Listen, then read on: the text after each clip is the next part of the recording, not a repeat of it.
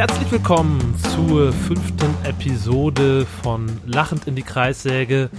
Wir hatten jetzt eine, ja, wie möchte man es nennen, eine klitzekleine Sommerpause eingelegt. Ähm, ich hoffe, ihr verzeiht uns das. Ähm, aber dafür gibt es heute eine extra lange Folge. Wir werden auch heute wieder einen Gast haben. Aber zunächst mal ähm, ist mir jetzt gerade nur mein sehr äh, charmanter, gut aussehender Kollege Jan zugeschaltet. Hallo Jan. Das ist aber sehr nett, Janosch. Hallo. Wir haben uns ja jetzt äh, mindestens ein paar Stunden heute nicht gehört, ne? Ja, das ist doch, ähm, dann ist es mal endlich wieder an der Zeit zu telefonieren. Und äh, ich wollte die, die, die Folge heute einfach mal ein bisschen nett beginnen, weil ich glaube, heute äh, werden wir euch auch an der einen oder anderen Stelle mit etwas Negativität zu schütten. Also äh, ja, seid gespannt, ähm, auch auf den Gast, den wir äh, in Kürze hinzuschalten werden. Ähm, aber zunächst mal natürlich, wie geht es dir? Wo bist du gerade? Ich bin zu Hause und äh, zunächst einmal möchte ich das Kompliment natürlich zurückgeben. Äh, nee, ich bin zu Hause und ähm, war ja jetzt auch unterwegs, wie du auch, ein paar Tage in der Sommerfrische und äh, ja, jetzt geht's weiter und ich habe mich schon drauf gefreut, heute wieder aufzunehmen. Und wie du ja schon angekündigt hast, haben wir später noch einen spannenden Gast. Und auch darauf freue ich mich. Ja, ähm, also bei uns ist ja jetzt auch einiges passiert, deswegen äh, sprechen wir auch äh, die ersten paar Minuten nur zu zweit. Ähm, unser Album ist draußen. Äh, wir wollen da jetzt gar nicht wieder großartig Werbung oder so für machen, aber ähm, ja, äh, es war eine sehr spannende Zeit für uns. Ähm, leider auch mit äh, ja, nicht so schönen Dingen oder nicht so schönen Nachrichten. Wir haben die Tour. Wer konnte es ahnen, aufgrund äh, der immer noch andauernden Pandemie äh, schieben müssen ins nächste Jahr? Ähm, wie äh, geht's dir damit? Äh, hast du das irgendwie verdaut? Ich muss ehrlich sagen, dass es bei mir immer noch ja für die ein oder andere äh, schlechte Stimmung sorgt, wenn ich daran denke. Absolut. Ähm, wenn man ehrlich ist, war ja damit zu rechnen, aber wir haben halt immer noch gehofft, dass wir noch irgendwie Glück haben und vielleicht eine der ersten sind, die da wieder ähm, loslegen können, aber es macht einfach keinen Sinn und irgendwann sagt die Booking-Agentur, Leute, wir müssen jetzt äh, eine Entscheidung treffen und da mussten wir diese Entscheidung treffen und deswegen geht's jetzt leider erst hoffentlich im Februar, März nächsten Jahres weiter. Und äh, ja, ich kann kaum in Worte fassen, wie ich mich darauf freue. Ähm, ja, ist natürlich mehr als traurig, weil jetzt natürlich mit dem Schub der Albumveröffentlichung und allem, was drumherum passiert ist, äh, ja, wäre es jetzt einfach die Krönung nochmal gewesen. Aber so muss die Krönung leider vertagt werden. Ja, ja, wie du schon gesagt hast, ne, gerade bei, auch für die Leute, die das vielleicht nicht wissen, so, wenn man ein Album rausbringt, ähm, gerade dieses Jahr und die, die darauf folgende Tour ist eigentlich so die wichtigste überhaupt. So, ich sag mal, alle drei, vier Jahre hat man dann eine Tour, die so wichtig ist, wie, wie die zum Album. Gut, jetzt bringen wir alle zwei Jahre ein Album raus, da, ja. da passt das nicht ganz, aber ja, gerade bei der Platte, die ja wirklich, wo wir uns total drüber freuen, äh, sehr, sehr gut angenommen wurde. Die ganzen Reaktionen waren wirklich überwältigend so. Ähm, auch das Chartergebnis, auch wenn das heutzutage für viele jetzt nichts mehr bedeutet, trotzdem ist es für uns ja speziell mit so einer Art von Musik, also ins, instrumentaler Musik, ähm, in die Top Ten der deutschen Albumcharts einzusteigen, ist nichts völlig Gewöhnliches so, deswegen ist es auch für uns besonders. Ähm, und da merkt man mal wieder, wie so ja, die äh, tollen Momente dann auch mit den äh, nicht so tollen Momenten wirklich teilweise Hand in Hand gehen. Ne? Also es war für uns ja jetzt irgendwie schon eigentlich der richtige Zeitpunkt, das Album zu veröffentlichen. Auf der anderen Seite war es vielleicht auch der falsche Zeitpunkt, äh, weil wir halt keine Tour spielen können. Damit äh, fehlt uns so das Wichtigste, was, was, was zu so einem Album dazugehört. Und natürlich auch finanziell ist das für uns ein absolutes Desaster so, ne? Weil ähm, man da ja als selbstständiger Musiker, sag ich mal, äh, jeder von uns ist, ist das ja in gewisser Art und Weise, ähm, zumindest zum Teil, ähm, ja, wird man da halt gerade so ein bisschen hängen gelassen, so, man hat eigentlich keine Möglichkeit, da überhaupt Geld zu verdienen, also ja, das sind dann so zwei Sachen, die da irgendwie mit reinspielen und die es für uns wirklich sehr, sehr, sehr schade machen, dass, dass wir jetzt einfach nicht spielen können, dass wir das, das Album nicht auf die Straße bringen können. Ne? Ja, aber die Alternative wäre gewesen, auch direkt äh, das Album einfach zu verschieben, wie das viele andere Bands auch gemacht haben. Aber wohin denn? Also es weiß ja auch niemand so wirklich, wann es wieder im vollen Umfang möglich ist. Von daher, ähm, ja, ich denke einfach, es passt perfekt in die Zeit. Und äh, das mit der Tour ist jetzt natürlich ärgerlich, aber ich kann mir auch vorstellen, wenn es jetzt wirklich im Februar, März stattfindet, dass die Leute dann wirklich richtig, richtig heiß sind und Lust haben und wir ähm, sowieso. Und ich glaube schon, dass das dann ja was sehr befreiendes sein kann, wenn es wieder losgeht. Aber wie gesagt, man weiß es halt nicht. Ja, jetzt haben wir zwischendurch in der Tat noch, ähm, wir haben jetzt gerade ähm, eine Streaming-Show aufgenommen fürs Wacken, die unheimlich toll geworden ist. Da waren wir in Berlin in so einem ganz, äh, ja, echt äh, aufwendig produzierte Geschichte war das in so einem großen Filmstudio in Berlin. Ähm, und ähm, es kommen jetzt zumindest in den nächsten drei, zwei, drei Monaten werden wir zwei bis drei kleine unter Sicherheitsvorkehrungen kleine Konzerte spielen dürfen. Und ähm, ja, da freue ich mich total drauf, endlich wieder Leute vor der Bühne zu haben, wenn auch glaube ich, dass die Stimmung am Anfang noch so ein bisschen komisch sein wird, weil da auch niemand äh, kennt das so, ne? Also wenn man da jetzt irgendwie teilweise dann wird das aufgeteilt, glaube ich, in Felder, dass die Leute halt diesen Mindestabstand einhalten müssen und ähm, ja, das wird schon komisch sein, aber ähm, ja, man kann sich zumindest wieder in die Augen gucken so und das äh, ist ja schon mal viel wert, ne? Also das ist ja, glaube ich, wenn ich äh, mich recht entsinne, das erste Konzert seit kurz vor Weihnachten letzten Jahr. Mhm das erste richtige Konzert. Das ist schon echt ein bisschen strange. Ja, das gab es für uns ja auch noch nie. Ne? Also wir haben, wir haben jetzt nie eine Live-Pause eingelegt, wo wir jetzt mal gesagt haben, komm, wir spielen jetzt mal zwei Jahre nicht. Also große Bands, die halt ähm, so etabliert sind, dass sie ohne Probleme so irgendwie drei, vier Jahre nicht touren müssen, weil es einfach weil sie sich nicht im Gespräch halten müssen und weil sie es auch finanziell vielleicht nicht nötig haben. Äh, ja, da sind wir noch nicht und deswegen ähm, haben wir ja nie eine lange Live-Pause gehabt und deswegen merkt man jetzt auch gerade erst, wie, wie, wie sehr einem das überhaupt fehlt, ne? Ja, und äh, umso bitterer ist es ja, dass wir, ähm, also ähm, wir haben ja diesbezüglich richtig ins Klo ähm, gegriffen, um mal äh, den Hintergrund dieses Podcasts nochmal kurz aufzufangen, weil wir haben ja extra uns eine kleine Live-Pause ähm, quasi selbst auferlegt, nachdem wir ja letztes Jahr und das Jahr davor auch wahnsinnig viel gespielt haben. Und äh, das heißt, wir haben auch Anfang des Jahres äh, bis März eigentlich halt auch gar nicht gespielt. Normalerweise hätten wir vielleicht noch eine kleine Tour gemacht. Ja, und dann kam äh, Corona und deswegen haben wir jetzt einfach stumpf seit kurz vor Weihnachten gar nicht mehr gespielt. Und das ist super ungewöhnlich und fühlt sich echt richtig, richtig, richtig seltsam an. Ja. Ja, ich meine, wir haben natürlich jetzt auch schon oft darüber gesprochen, so, ne?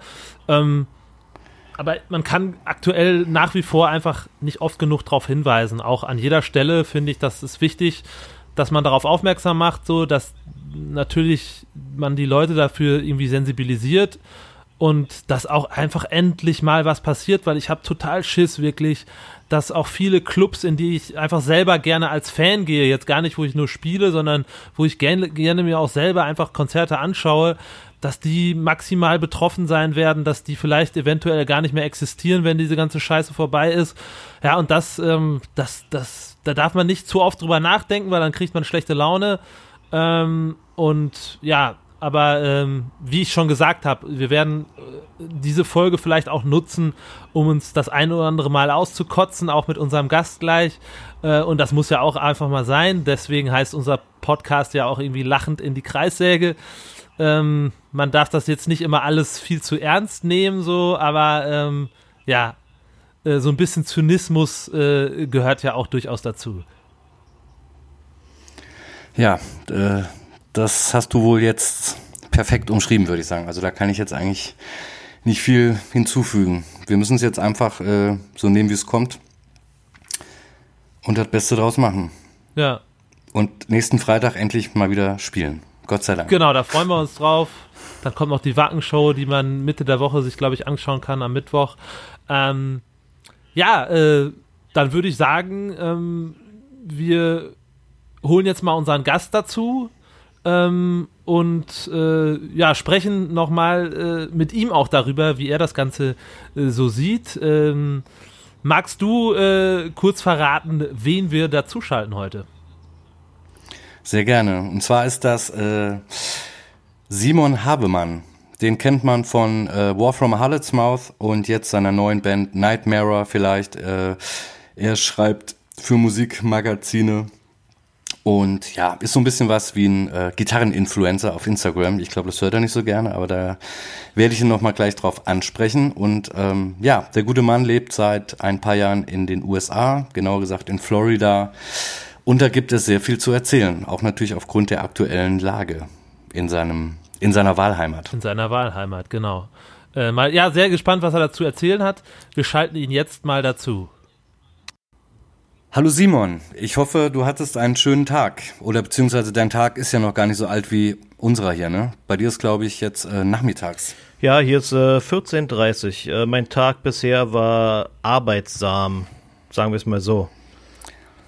Was hast du denn gemacht? Äh, ich muss einen Artikel schreiben, ähm, und äh, so ein paar Release-Sachen von einem Label, was ich gerade starte. Ähm, die müssen vorbereitet werden, äh, so digital, Vertrieb und so. Und da gab es irgendwie ein Problem mit einer Artwork-Datei, was jetzt schnell gelöst werden musste. Äh, so, so ein Schrott halt.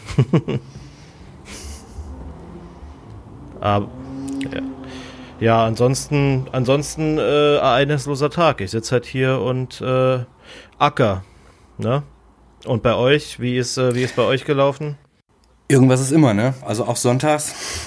Nein, wir waren jetzt noch, äh, wird der Janosch bestätigen, ähm, den Tag über noch beschäftigt mit äh, der Freigabe von Schnitten mhm. für, äh, für eine Show, die wir aufgenommen haben. Haben wir eben schon mal kurz drüber gesprochen und äh, ja, das müssen wir jetzt bald abgeben und deswegen haben wir heute noch uns ein paar Videos reingezogen. Alright. Ganz genau. Seit wann bist du überhaupt? Seit wann bist du jetzt in den Staaten? Also wohnhaft, sässig? Ähm, ich bin permanent hergezogen im Frühsommer 2015. Und war das, war das äh, nach der, im Prinzip, nach oder vor der Auflösung von War from Harlot's Mouth? Das war danach. Also wir haben unsere letzte Show Ende 2013 gespielt und ähm, ich bin allerdings seit 2012, 2000, ja seit 2012 ähm, bin ich regelmäßiger schon hier gewesen. Und ähm, 2013 war ich dann, glaube ich, schon fast insgesamt sechs Monate ähm, habe ich schon hier in den USA verbracht. Äh, zweimal halt das, Be, ähm, das Touristenvisum ausgereizt, was ja jeweils äh, drei Monate lang ist und dann ab 2014 ähm, haben wir den äh, diesen ganzen Auswanderungsprozess quasi angefangen. Was hat dich denn dahin verschlagen? Bitte? Was dich dahin verschlagen hat? Ähm, ja, äh, die Liebe hat mich tatsächlich ja äh, verschlagen. Ich habe ähm, meine Frau äh, lebt hier in Florida oder lebte hier in Florida und äh, wir haben uns tatsächlich im Internet kennengelernt. Und 2012 äh, bin ich mal zum Besuch hier gewesen und äh, dann wurde die ganze Sache ernsthafter. Und ähm, um direkt mal die richtig ans Eingemachte zu gehen, hast du es, ähm, also natürlich aufgrund deiner Frau nicht, aber hast du es schon mal bereut? Oder bereust du es jetzt gerade? Äh, ja, jetzt gerade hängt es mir richtig hart zum Hals raus, ehrlich gesagt. Ähm, äh, aber ja, es ging natürlich relativ schnell los hier mit der ganzen Scheiße. Also 2015, wie gesagt, war ich dann hier. Ab 2016 dann der Wahlkampf irgendwie.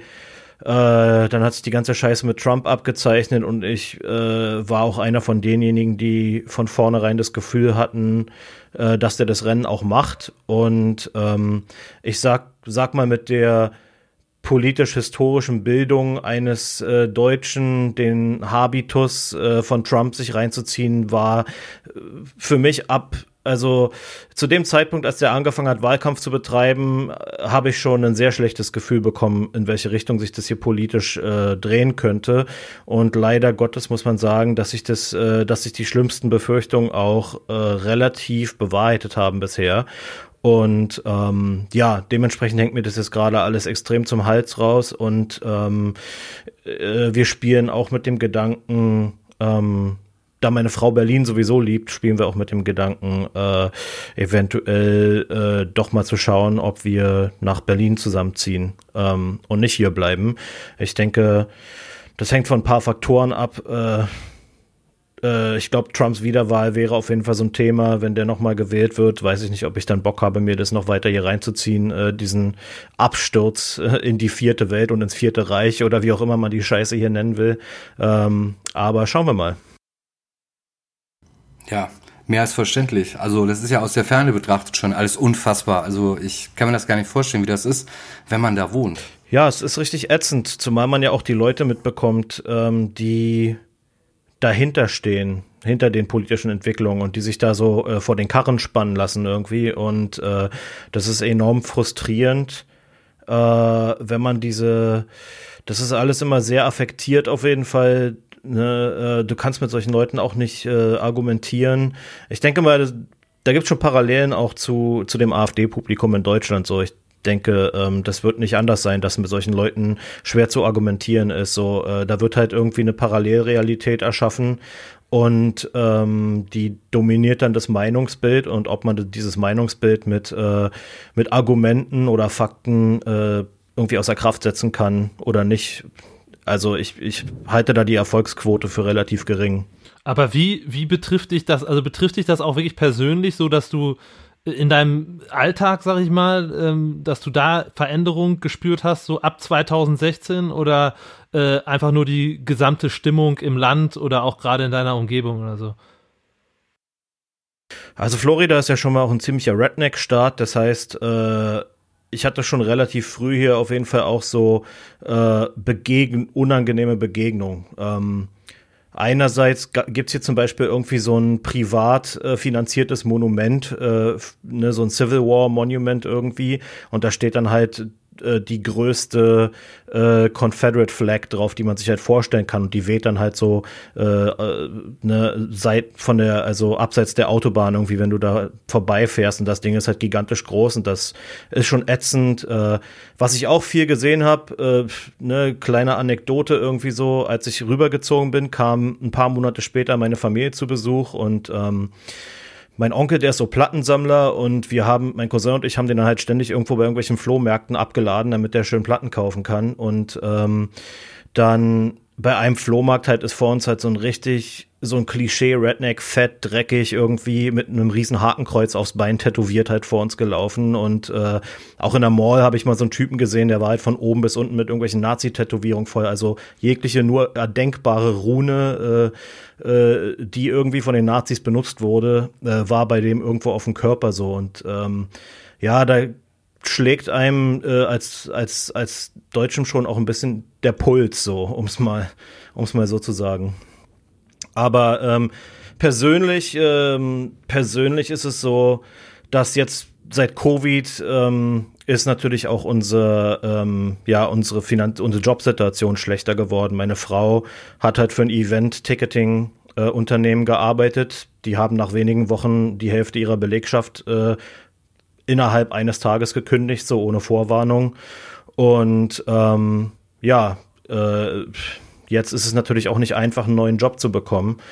Äh, von daher, äh, wir sind jetzt bisher noch ganz gut durchgekommen mit den ähm, mit dem Stimulus zusätzlich zum Arbeitslosengeld, den die Republikaner allerdings jetzt auch einstellen. Und jetzt geht's dann langsam an die Ersparnisse und äh, die ganze Sache fühlt sich jetzt dann auch an wie ein Spiel auf Zeit. Entweder du kriegst einen neuen Job oder du bist halt gefickt. Äh, und von daher ja auch auch aus der äh, Perspektive ist das alles ziemlich ätzend so. Aber ähm, da gibt es auch viele Leute, denen es hier noch deutlich schlechter geht. Aber ihr bekommt, aber ihr bekommt Arbeitslosengeld?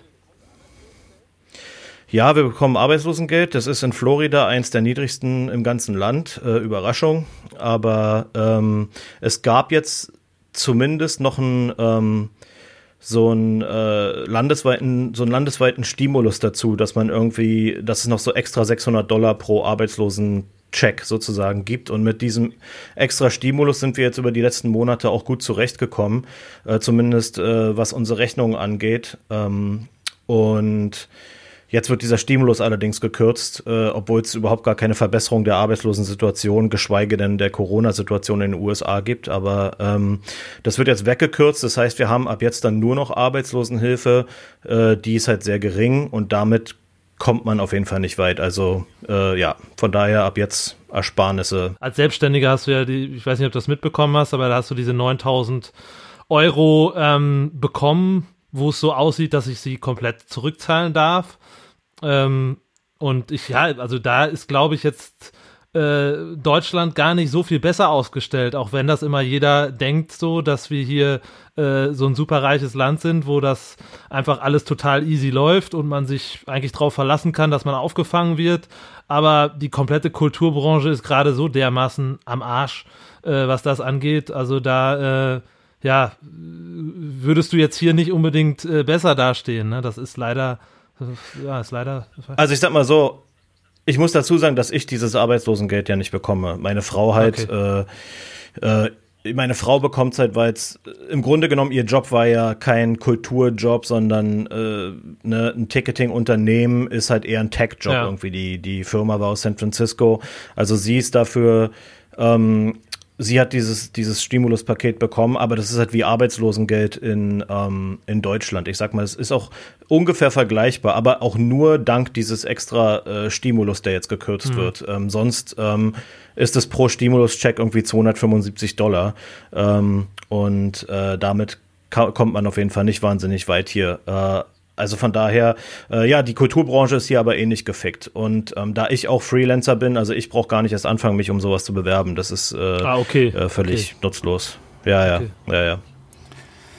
Ich habe das mit dem Stimulus auch heute Morgen noch gelesen und ähm, ein oder zwei Artikel später stand halt auch einfach, dass es jetzt, äh, jetzt aufgrund der äh, Corona-Situation in den USA ja auch zu erwarten ist, dass es noch sehr viel mehr Arbeitslose gibt. Also es ist ja der denkbar schlechteste Zeitpunkt, äh, das jetzt zu kürzen. Mm, ich würde gern kurz über Identität äh, sprechen. Also du bist jetzt, sagst du, fünf Jahre fest da und eigentlich schon irgendwie sieben. Ja. Ähm, wie fühlst du dich als Deutscher oder Berliner im Speziellen oder ähm, im Vergleich zu den Menschen, die dort aufgewachsen sind? Also was unterscheidet dich da massiv, wo du selbst im Alltag merkst, so, puh, das ist äh, ganz schön anders? Ähm, in erster Linie würde ich sagen, was so die sozialen Interaktionen angeht, dass man als äh, Deutscher oder Europäer definitiv viel spontaner ist, irgendwie auch mal was zu machen mit Leuten.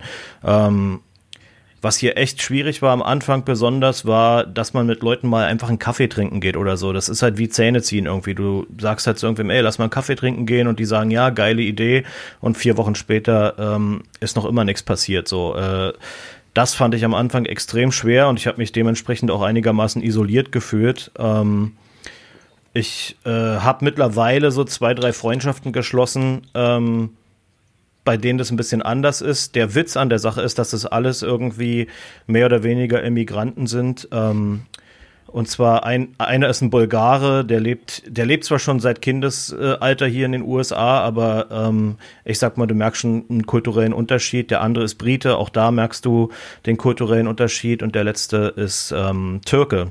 Das sind also meine drei meine drei so äh, äh, besten Kumpels und bei allen merkt man ein bisschen einen Unterschied, äh, was diese Spontanität angeht. So man kann auf jeden Fall auch mal was machen, einfach so und und kurzfristig äh, was was ich halt äh, mit vielen Amis oder Floridianern besonders irgendwie nicht auf die Kette bekommen habe einfach. Und ähm, der Hanno von Manta lebt ja auch irgendwie anderthalb Stunden von hier entfernt in Gainesville und der hat definitiv das gleiche Problem. Es ist immer alles sehr unverbindlich. Äh, zum Saufen am Wochenende sind die Leute aufgelegt, aber ähm, für nicht viel anderes so. Und ich weiß auch von Hanno, dass er sich relativ äh, äh, isoliert ab und an vorkommt.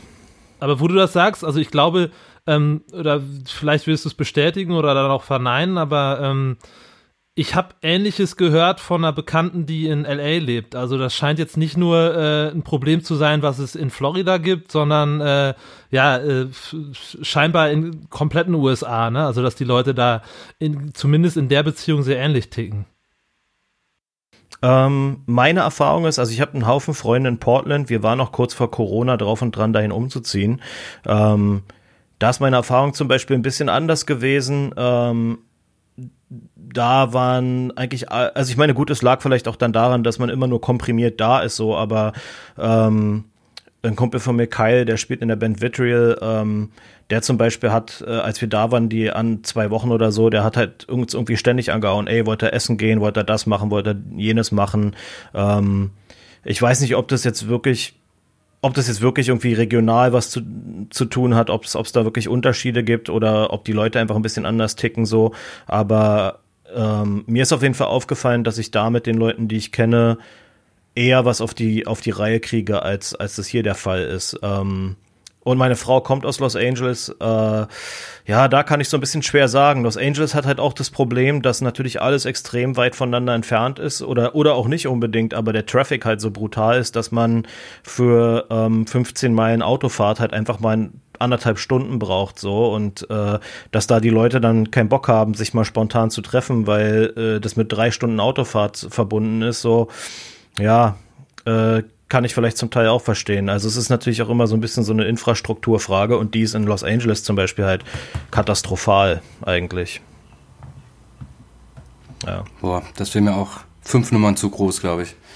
Ja. Nein, aber ich meine, wir haben das ja alle auch schon mitbekommen äh, als, mh, als tourende Bands irgendwie. Also wenn man mit Ami-Bands unterwegs ist, das war ja auch immer mein erster Eindruck, der eigentlich immer so war, dass halt super super freundlich und offen und alles ist total äh, mega und am nächsten Tag äh, weiß man eigentlich nichts mehr davon. Also ich finde diese Mentalität auch ein bisschen schwierig und vielleicht ist es auch regional auch ein bisschen unterschiedlich in den USA, aber es ist definitiv anders, als wenn man in Deutschland groß geworden ist. Das glaube ich schon. Ja, auf jeden Fall. Ich denke auch einfach aus dem, aus dem Grund, dass wir, dass unsere Städte infrastrukturell ganz anders aufgebaut sind. Wir leben halt alle, fast alle von uns leben in irgendwelchen Apartments, in, in Mietshäusern, wo du schon jeden Tag mit diversen anderen Menschen in Berührung kommst, ob du das willst oder nicht. Und man lebt halt äh, viel stärker konzentriert. Während hier hast du halt irgendwie, also gerade Tampa als Beispiel, das, das Stadtzentrum von Tampa hat halt ein paar Bürogebäude. Es gibt überhaupt keinen Grund für mich, mich im Stadtzentrum aufzuhalten. Da ist nichts. Da gibt es keine Kultur. Da gibt es nicht die besten Restaurants der Stadt oder irgendwas. Die Leute gehen dahin, um zu arbeiten und um Mittagspause zu machen. Und ähm, damit ist das Stadtzentrum eigentlich abgehakt. So und dann erstreckt sich halt alles irgendwie in Nachbarschaften, äh, in der die Leute halt alle irgendwie in ihren einzelnen Häusern leben. Und äh, ich glaube, dass das von vornherein, dass die Leute auch deswegen so ein bisschen isolierter, ähm, so, also die sind einfach isolierter sozialisiert. Und ich denke, das ist so meine, mein, mein Empfinden nach so ein paar Jahren hier leben, dass einfach dieses, äh, jeder lebt in seinem Haus, von allen anderen abgeschirmt, so äh, vielleicht auch dazu beiträgt, dass die Leute so ein bisschen ähm, ja, äh, äh, unsozialer sind vielleicht in gewissen Belangen. Ja, ist ja auch vielleicht ein bisschen so diese Siedlermentalität. Mhm. Ah, jetzt hast du ja gerade schon gesagt, dass, äh, dass gerade Florida auch so ein unheimlicher Redneck-State äh, irgendwie ist. Und ähm, wie hast du, äh, was mich nochmal interessieren würde, wie hast du diese ganze Black Lives Matter-Geschichte, ähm, die ja eigentlich nur so einen kleinen oder relativ großen Höhepunkt bekommen hat. Das war ja davor so und wird jetzt immer noch so sein. Äh, also dieses Rassismusproblem, was in Amerika und eigentlich auch aus der ganzen Welt irgendwie äh, am Start ist. Ähm, wie hast du das mitbekommen? War das, hat man da wirklich so, war das auf einmal total präsent oder täuschte das, wenn man das von außen betrachtet hat? Nee, ich denke, dass das, ähm, dass der Fall George Floyd einfach das fast zum Überlaufen gebracht hat, so ein bisschen. Ähm, solche Fälle gibt's hier irgendwie oder gab es in den letzten Jahren auch zahlreich. Ähm, ja, deswegen. Und ich sag mal, man kriegt es, ja, man kriegt es ja in Deutschland soweit auch mit. Und ich glaube, dass das einfach einmal zu viel, äh, zu viel passiert ist und dann natürlich auch in so explizit, ähm, so explizit auf Video aufgenommen.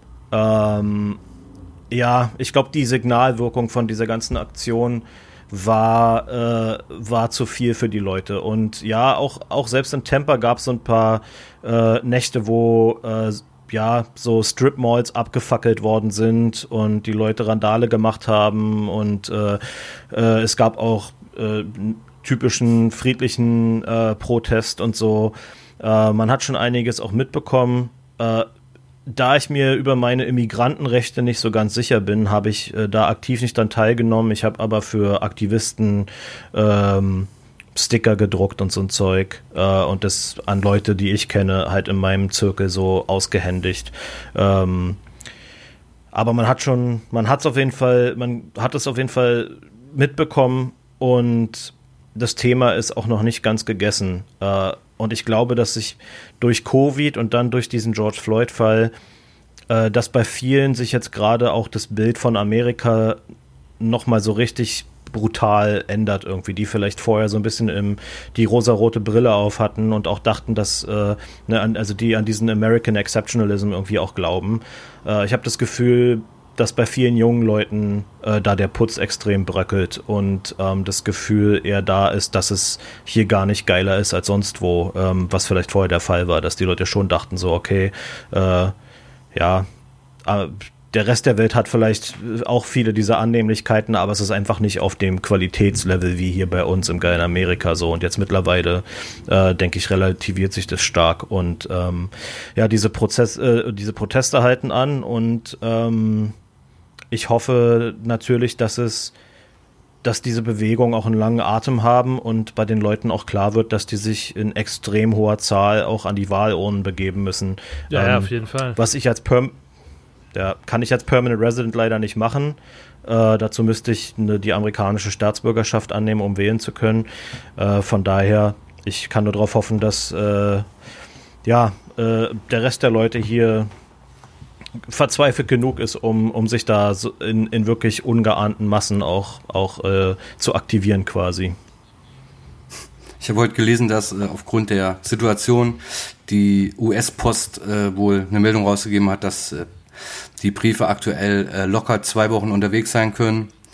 Weswegen die Briefwahl im Prinzip eigentlich äh, ab Mitte Oktober schon abgeschlossen ist. Ähm ja, das ist, äh, liegt auch daran, dass ähm, der neue Postmaster General von der Trump-Administration kürzlich gestellt worden ist und äh, die Republikaner träumen ja schon seit Jahrzehnten davon, äh, den US Postal Service zu privatisieren. Ähm, und äh, ja, das ist, das ist einfach staatliche Sabotage. Also es ist ein, ein weiterer Baustein zum äh, ja, ich werde jetzt hier nicht mit großen Begriffen rum um mich schmeißen, aber es ist schon, äh, schon auch ein Baustein zum, zum Faschismus, so, so sehe ich das jedenfalls, wenn du äh, versuchst, auf verschiedensten Wegen ähm, das Wahlrecht zu beschneiden. Ähm, und das ist eindeutig einer, es ist einfach Sabotage, so, ganz einfach. Äh, das, weil USPS hat bis vor kurzem trotz Corona vernünftig funktioniert. Und jetzt ist der republikanische Postmaster General am Start und ähm, ja, jetzt sieht die Sache anders aus. Und das hat auf jeden Fall auch äh, System. Aber merkst du das denn, dass, also dieser, ich meine, in Deutschland haben wir ja auch definitiv in den letzten Jahren gerade, die AfD ist immer stärker geworden. Jetzt gerade kann man in der Tat zum Glück sagen, ähm, ist das ein bisschen abgeflacht so, ähm, aber wir sind ja trotzdem noch weit davon entfernt, dass die AfD jetzt auf einmal irgendwie äh, was ich, 51 Prozent aller Stimmen bei einer Bundestagswahl bekommen. Äh, merkst du da diesen Unterschied, einfach, dass der Rassismus in den USA noch mal sehr viel stärker ist als hier in Deutschland? So. Ähm, ich sehe es im Alltag nicht unbedingt, aber äh, ich glaube, dass der systembedingte Rassismus in den USA sehr stark ist und es hat wahrscheinlich vielerlei Gründe, ich sag mal, der Unterschied zwischen Deutschland und den USA ist, im Grunde genommen haben ja beide Länder äh, jetzt nicht gerade eine weiße Weste geschichtlich und polit, äh, polithistorisch.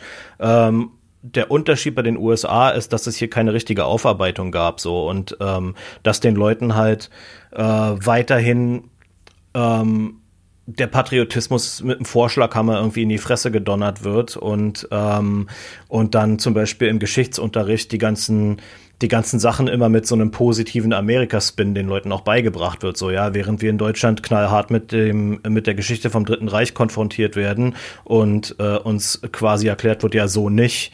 Äh, ganz so funktioniert es hier nicht. Ähm, also, ich habe dann, ich hab dann natürlich auch viele Sachen von meiner Frau erfahren und ähm, und wenn die mir, wenn die mir erzählt teilweise, wie Sachen in den Geschichtsbüchern ähm, oder im Geschichtsunterricht dargestellt werden, dann ist es doch auch schon immer durch durch so ein, äh, eine sehr pro-amerikanische Brille alles betrachtet. Und ähm, ich ich denke halt, ich denke halt, dass diese diese gnadenlose, entweder du pat bist Patriot oder verpiss dich, ähm, ja äh, Indoktrination schon auch, auch Spuren, ähm, Spuren hinterlassen hat und das sich natürlich auch auf dieses Rassismusproblem auslöst, äh, weil die Leute halt also es ist vielleicht gar kein Patriotismus, sondern einfach stumpfer Nationalismus irgendwie.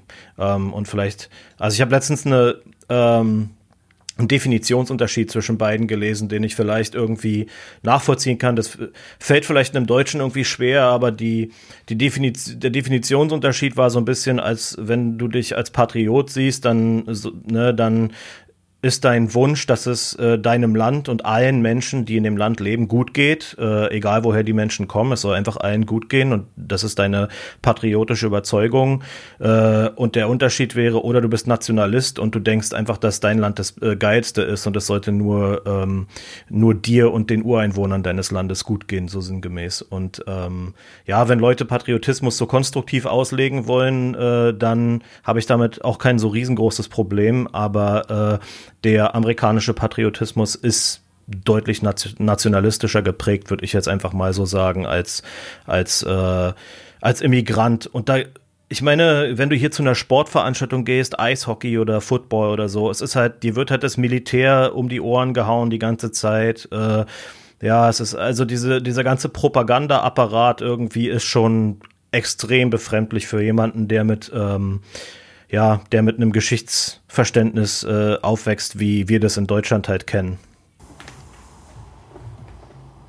Ja, und das Wort Patriotismus ja auch kaum unterschiedlicher belegt ist vielleicht äh, als in den USA und als Deutscher.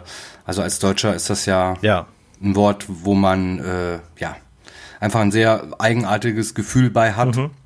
Und ich glaube, als Amerikaner merkst, merkt man das vielleicht selber gar nicht so. Und es ist halt wirklich vielleicht nur dieses ähm, USA äh, Football ähm, und die Fahne schwenken. Ich glaube, in Deutschland ist es nochmal was ganz anderes. Aber würdest du sagen, ist Amerika gescheitert oder scheitern die jetzt gerade? Äh, ja, das ist eine sehr geladene Frage. Ähm, ich sag mal so, ja. im Moment, im Moment ist alles äh, auf äh, Abwärtskurs, hat man natürlich das Gefühl.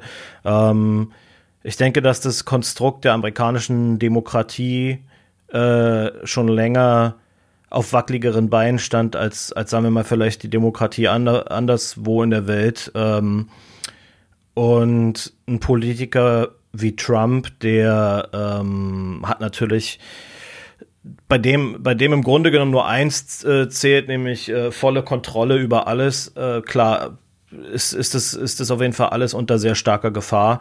Und ähm, die Trump-Administration hat jetzt ja auch über die letzten vier Jahre äh, dafür gesorgt, dass, dass äh, alle äh, Kontrollmechanismen der Demokratie quasi ähm, ausgehebelt werden, überall loyal, also gerade auch so unabhängige ähm, Stellen mit Loyalisten besetzt. Das äh, Justice Department ist, wird von einem Trump-Loyalisten äh, geführt jetzt. Ähm, ich denke, was das angeht, läuft es schon läuft es schon in eine sehr bedenkliche Richtung. Ähm, und äh, das hat dann auch nicht mehr viel mit Demokratie zu tun. Und äh, ich sag mal so, ich bin auf jeden Fall, ich mache mir schon noch Sorgen, wie viel äh, von den Wahlrechten im November überhaupt noch übrig ist. So. Also glaubst du, dass man vielleicht gar keine äh, absolut faire und richtige Wahl mitbekommen wird da drüben, oder wie?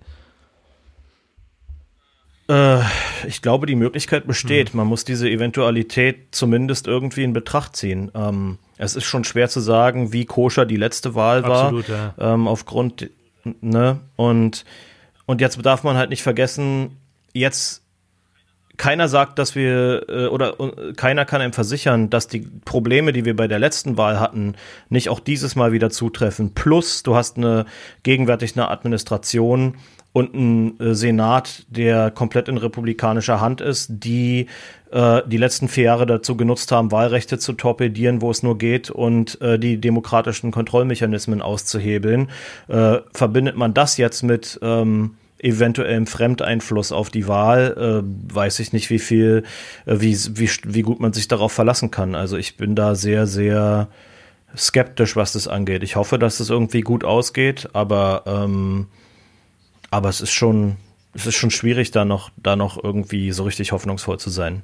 Hast aber du, wenn du 2015 warst du fest da, dann hast du ja so noch zumindest noch diese Endphase von Obama mitbekommen. Äh, war denn, war das so ein richtig krasser Cut danach oder war das eher schleichend? Es war schon ein ziemlich krasser Cut auf jeden Fall, aber nichtsdestotrotz würde ich sagen, dass, ähm, dass die Trump-Administration da trotzdem nach und nach auch noch mehr und mehr eskaliert ist.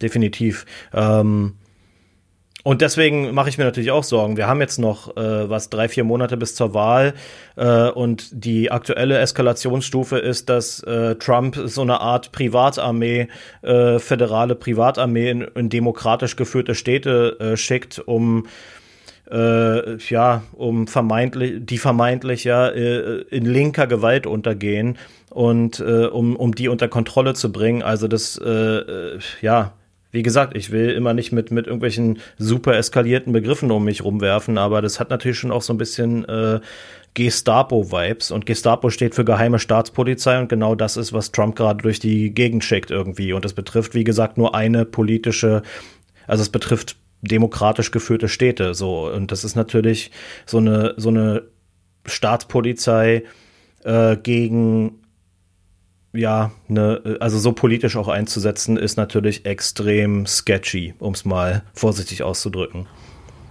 Ja, er übergeht ja Gouverneure und ähm, Gouverneurinnen damit. Und äh, es ist ja auch so plump eben. Es ist ja nur so, dass es ausschließlich ähm, demokratisch geführte Orte sind. Und das ist ja so dermaßen offensichtlich, dass es äh, einem hier schon wieder ähm, zum Kopfschütteln verleitet, auf jeden Fall.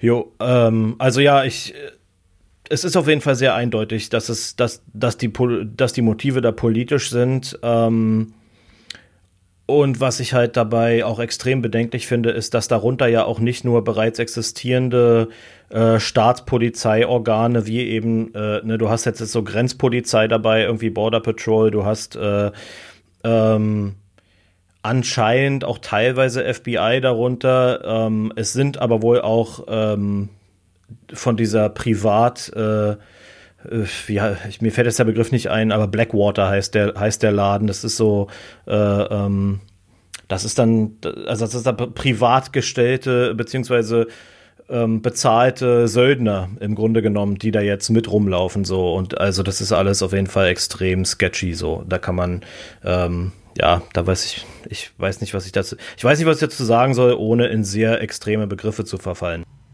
Ja, da fällt einem ja auch nichts mehr zu ein. So, das ja, kann man sich ja auch zumindest ähm, von hier aus kann man sich das kaum vorstellen. So, ne? Deswegen finde ich es auch spannend, da mal einen Einblick zu bekommen, der jetzt nicht irgendwie nur durch die Nachrichten ähm, äh, bestimmt wird, so, weil ich glaube, es ist auch schon, es fühlt sich nochmal ganz anders an, wenn man, wenn man da auch in dieser Situation leben muss, so, ne? Also das, das kriege ich äh, eigentlich von jedem äh, erzählt, der dort drüben halt lebt und das auch noch von einer anderen Perspektive irgendwie betrachten kann, als wenn man jetzt zum Beispiel dort geboren ist und äh, solche Sachen auch schon öfters mitbekommen hat, ne? Ja, also es ist auf jeden Fall, ich will es mal so sagen, ich würde gegenwärtig sagen, dass ich mich nicht 100% sicher fühle, hier zu leben. Das ist auf jeden Fall, das ist auf, ne, also die, die gesellschaftlichen Dynamiken sind explosiv und du hast dazu die äh, politische Eskalation, äh, die sehr autoritär und totalitär ähm, sich entwickelt und ähm, ja, also man kann sich da, denke ich, nicht wirklich äh, hundertprozentig äh, sicher fühlen, dass das alles äh, hier so irgendwie konstruktiv weiterlaufen kann.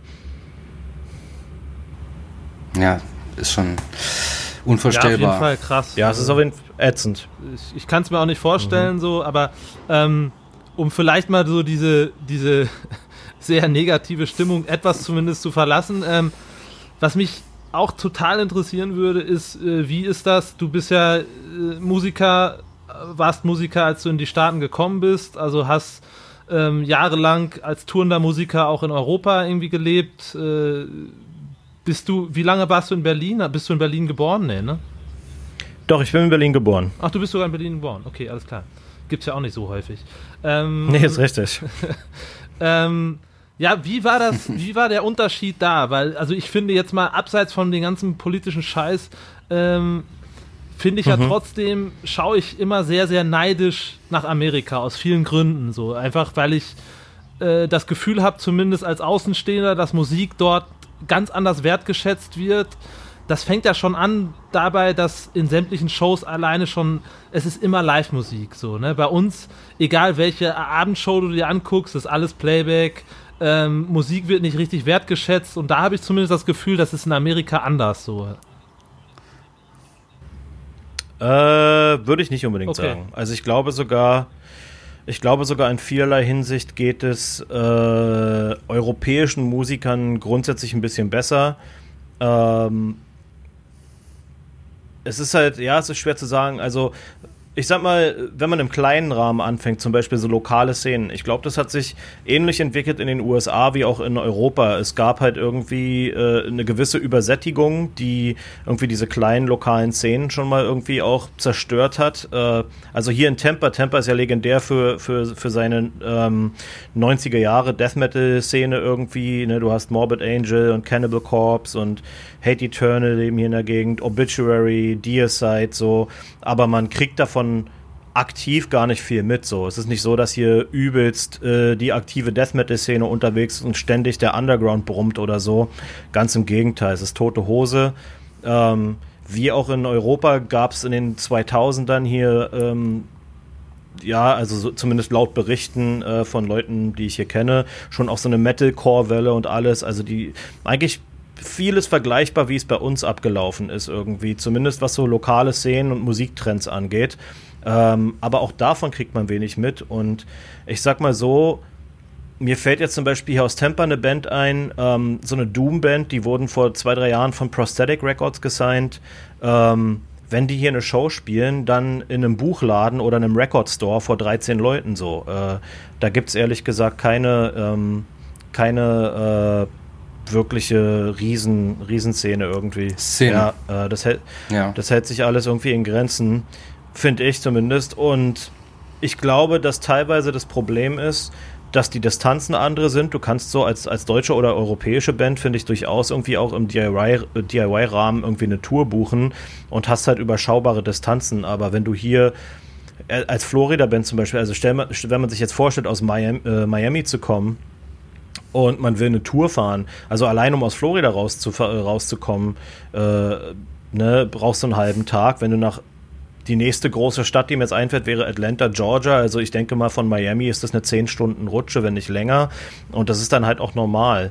Ähm, ich glaube, nach New York, von hier nach New York fahren dauert 22 Stunden. Also ich sag mal, wenn du so wirklich wirklich äh, sinnvolle Städte anfahren willst, so, dann, dann ist es logistisch schon immer ein ziemlicher Ritt so. Während du halt in, also du kannst halt von Berlin nach Leipzig in wenigen Stunden fahren. Nach Leipzig fährst du halt, keine Ahnung, fährst du nach Nürnberg oder irgendwas. Also du hast halt irgendwie alles noch relativ überschaubar. Und wenn du mal, wenn du mal innerhalb von Deutschland irgendwie sechs Stunden unterwegs bist, dann hängt dir die Sache schon, dann ist es schon eine lange Fahrt so. Und das ist alles hier nicht der Fall.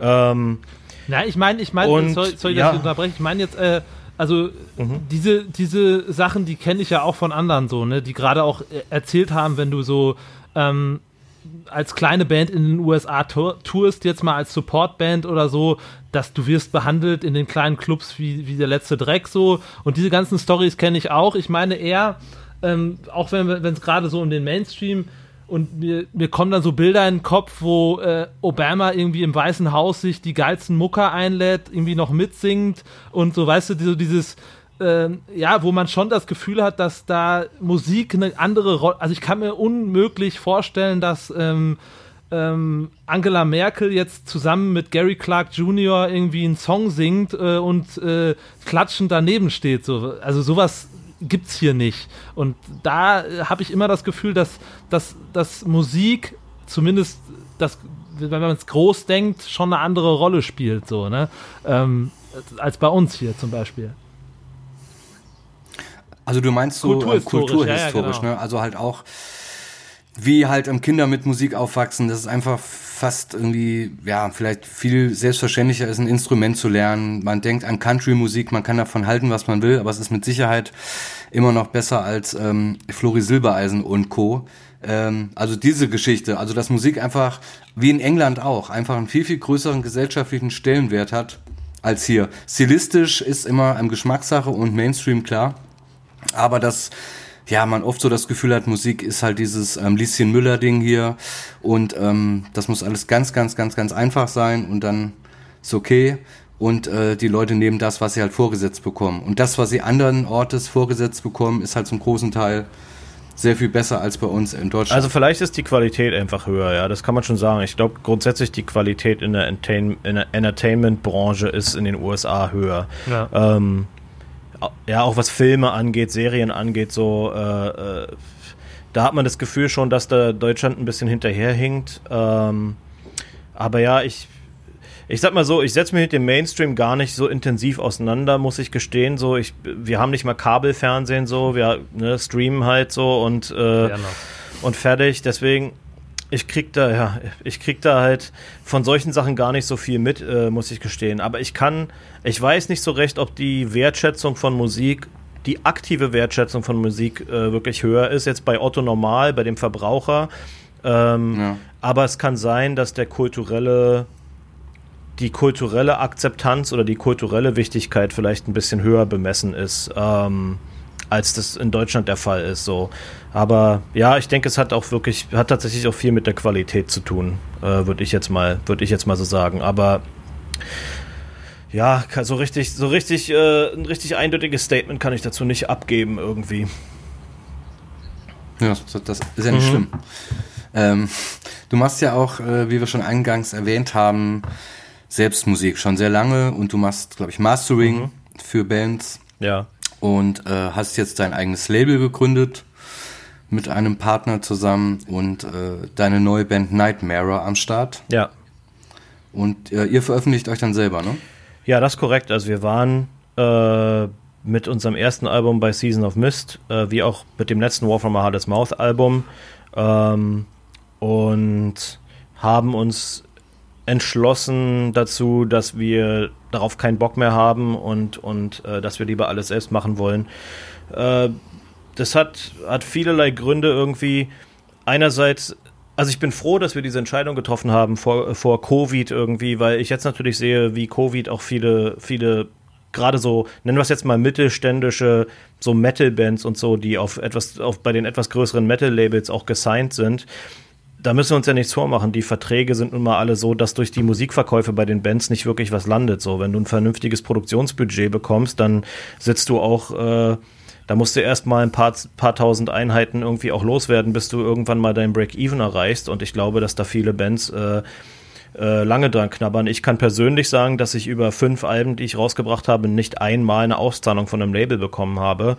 Ähm, und äh, ja, ich glaube, dass ich glaube, dass da die Zeit gekommen ist, zumindest, es kommt immer darauf an, auf die Band, aber für mich ist die Zeit gekommen, da umzudenken und ähm, Sachen selbst in die Hand zu nehmen, weil ich einfach keine, keine Perspektive darin sehe, äh, Sachen rauszubringen auf dem Label, und entweder dem Label ewig Geld zu schulden oder selbst, ich meine, selbst wenn der Break-Even erreicht ist, werden ja auch meistens die Prozente nicht angepasst. Das heißt, du kriegst halt da äh, Mikrocent-Beträge pro verkaufte Einheit irgendwie und du kannst als, als, Band in einer Zeit wie jetzt, wo du nicht mehr touren kannst, halt einfach gar nichts mehr verdienen.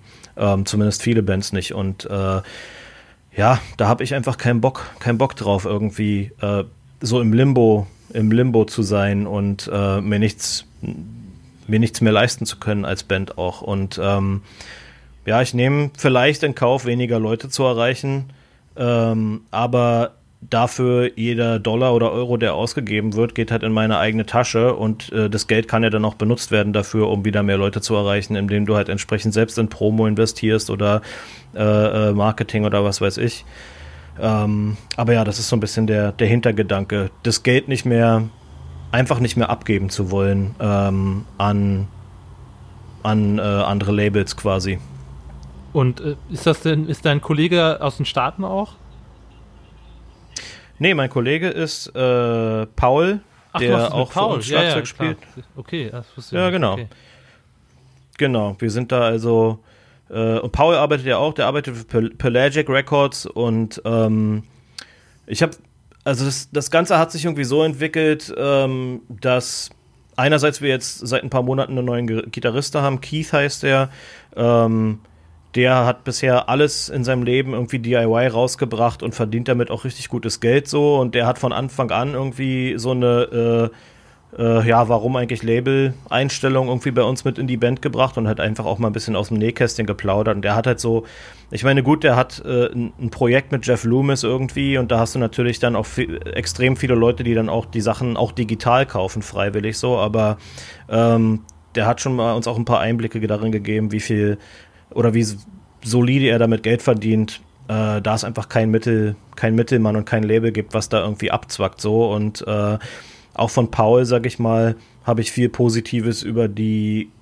Konditionen bei Pelagic gehört, äh, zumindest im Vergleich zu, zu, Konditionen, mit denen wir es teilweise zu tun hatten als Band äh, oder mit beiden Bands.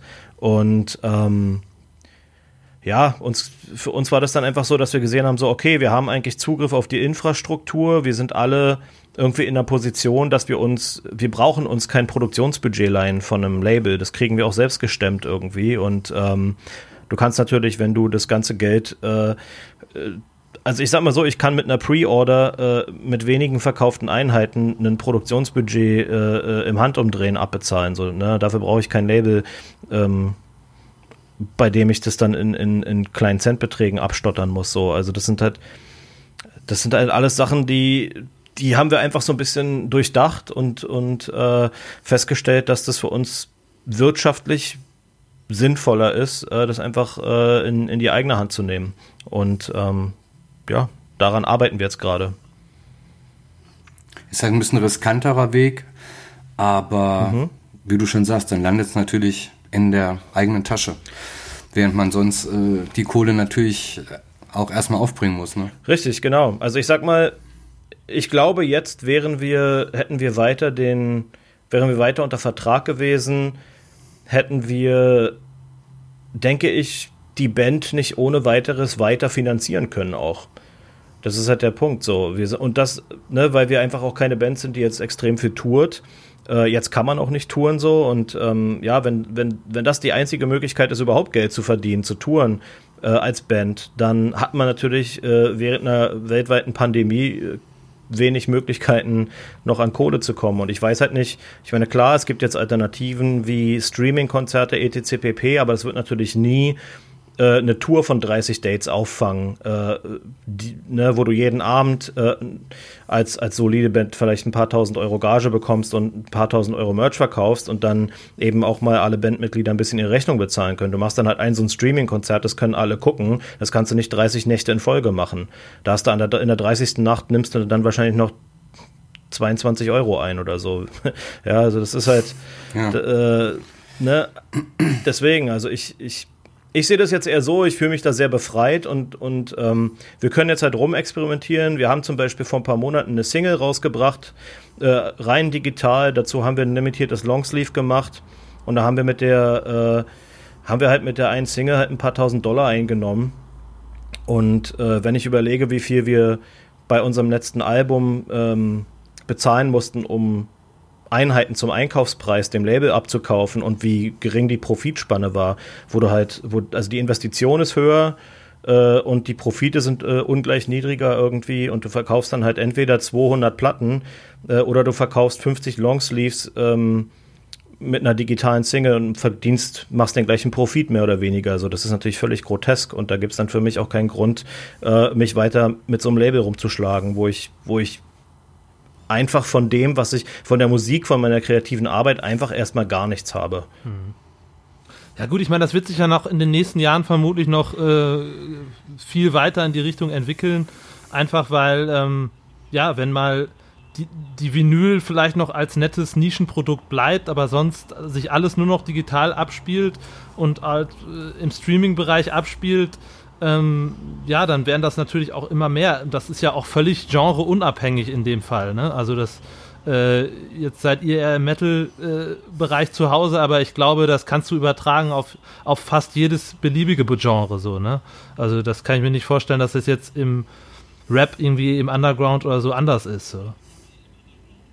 Ich glaube, ja, also gerade was, was so Hip-Hop angeht, Soundcloud, Rap und so, das funktioniert ja alles auch ohne Labels so. Da bringen halt die Leute irgendwie spontan irgendwelche Singles raus und auf irgendeinem, auf irgendeinem Weg äh, kriegen die es ja auch hin, ordentlich Kohle damit zu scheffeln. Ne? Ähm, ich glaube, das hat auch viel mit Spontanität zu tun. Äh, ich beobachte das, ich äh, ich höre nicht wahnsinnig viel Hip-Hop so. Bei mir ist so mein, mein Hip-Hop-Geschmack ist irgendwo in den 90ern hängen geblieben, so, aber äh, da gibt es auch ein paar moderne, coole Artists, die irgendwie in die Richtung gehen. Und ähm, da ist zum Beispiel äh, letztens, äh, wie heißt der? Ähm, hier gibt es so eine Crew irgendwie, einer von denen heißt Benny the Butcher, das ist, äh, die haben so ihr eigenes Label, Kollektiv und was weiß ich. Und bei denen ist es halt so auf Instagram, hauen die halt raus, so ja, ohne, wir wirkliche Vorwarnung, heute Nacht 0 Uhr neue Single, so. Und dann hauen die eine Single raus und dann gibt es halt irgendwie dazu Merchandise, äh, so Champion-Hoodies mit, mit einem Druck drauf für 80 Dollar und die Leute kaufen das halt wie geschnitten Brot so. Ähm, und diese Spontanität irgendwie aus äh, einem kreativen Ergebnis, also so Marke, ey, ich bin gerade im Studio, heute 0 Uhr kommt der Song raus. Geil, ich glaube, diese Spontanität.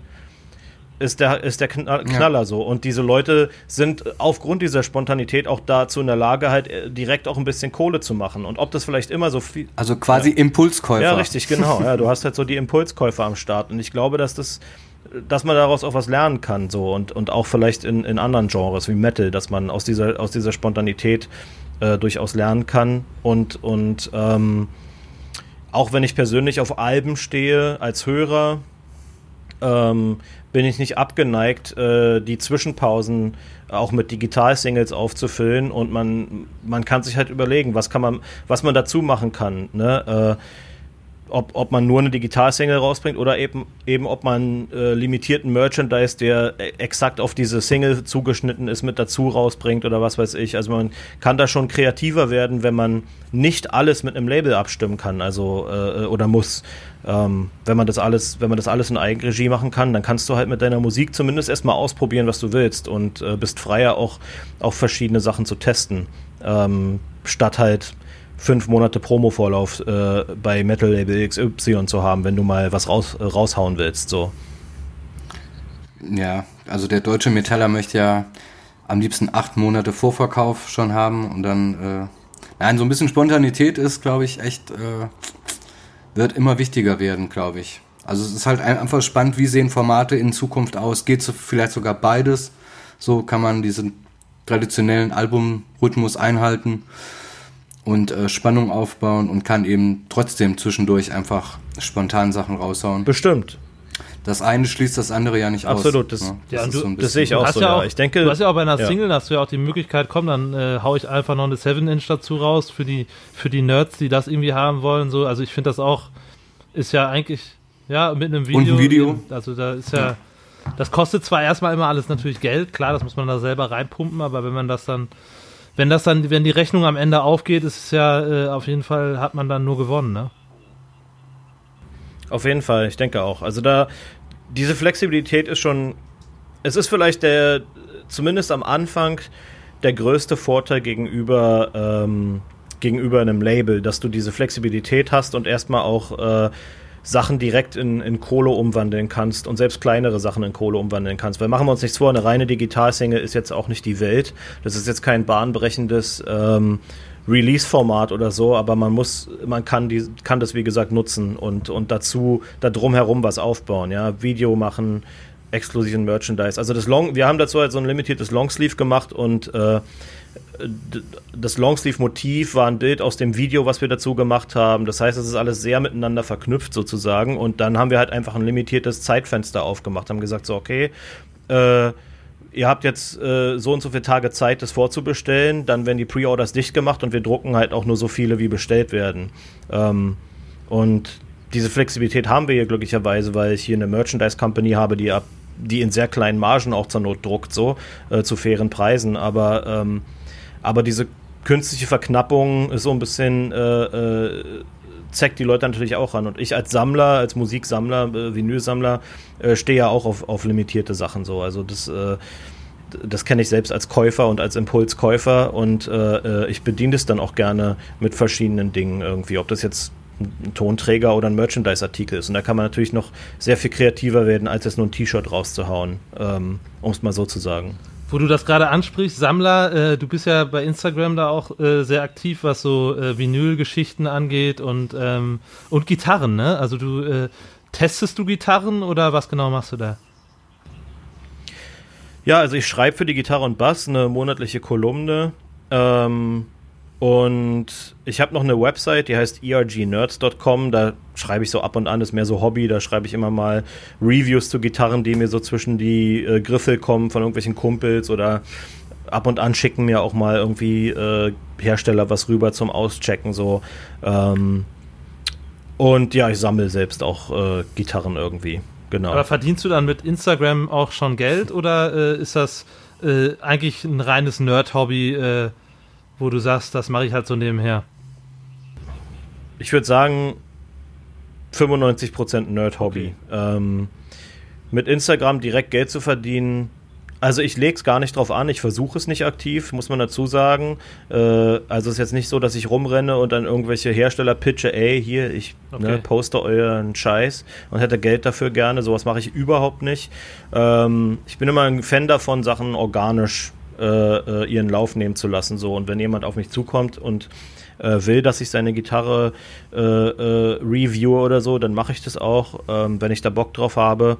Aber sonst ist es ein Hobby. Ähm, es hat allerdings so ein paar andere positive Auswirkungen. Ich hatte jetzt im Letzt, letztes Jahr habe ich angefangen mit ESP-Guitars irgendwie zu, die haben mich endorsed hier, ähm, ESP USA.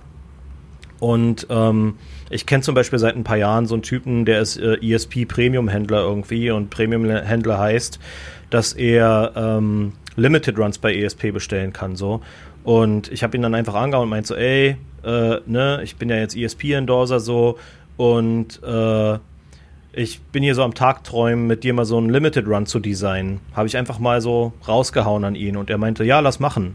So, und dann ähm, habe ich mit ihm so einen Limited Run designt beziehungsweise wir haben festgestellt, dass wir sehr andere Vorstellungen haben und er hat mich dann einfach machen lassen. Und ich habe dann äh, mein eigenes Geld in die Produktion investiert und dementsprechend natürlich auch davon profitiert dann nachher. Und wir haben halt äh, 18 Stück verkauft irgendwie. Und ähm, davon habe ich jetzt zwei zu Hause stehen und die anderen 16 sind verkauft worden.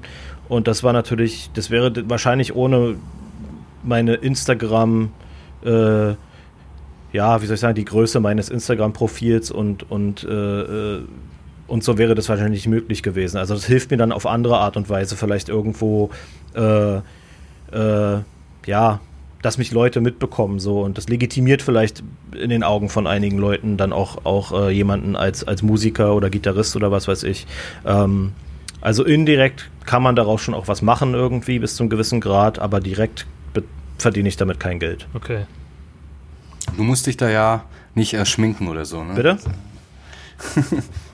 du musst dich dann da ja auch nicht am Schminken oder so, sage ich. Ja, genau. Also wie auf anderen in, in Instagram-Kanälen.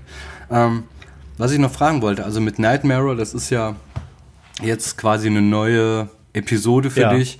Und mit äh, War from Harlots Mouth davor habt ihr ja wahnsinnig viel gespielt, so. Und wenn man viel, äh, viel rumkommt, mhm. dann erlebt man ja auch viele Sachen und besonders auf Tour. Also so, was würdest du sagen, war so tourtechnisch, ja, vielleicht mit das beste Erlebnis und wo habt ihr so richtig äh, eine falsche Entscheidung vielleicht sogar getroffen oder einfach richtig Pech gehabt? Ähm, ich finde, falsche Entscheidungen haben wir vor allem in der War from Mahales Mouth Zeit getroffen. Ähm, wir haben uns, finde ich, oft verheizen lassen auf irgendwelchen Tour-Line-Ups, die nicht wirklich zu uns gepasst haben und sind da teilweise unkritisch rangegangen, einfach aus dem Grund, weil wir Bock hatten zu touren. Und ähm, ich sag mal, da gab es schon auch so ein bisschen, äh, wie soll ich sagen, Meinungsverschiedenheiten innerhalb der Band. Ein paar von uns wollten wollten auch, was unsere Touren angeht, in, in eine extreme Richtung gehen. Die anderen haben gesagt, nee, lass uns lieber das machen, was wir, was wir äh, also lass uns bei dem bleiben, was wir momentan machen. Wir sind jetzt hier auf einem vernünftigen Level und machen Touren im Nightliner und, und es funktioniert ja irgendwie und läuft so.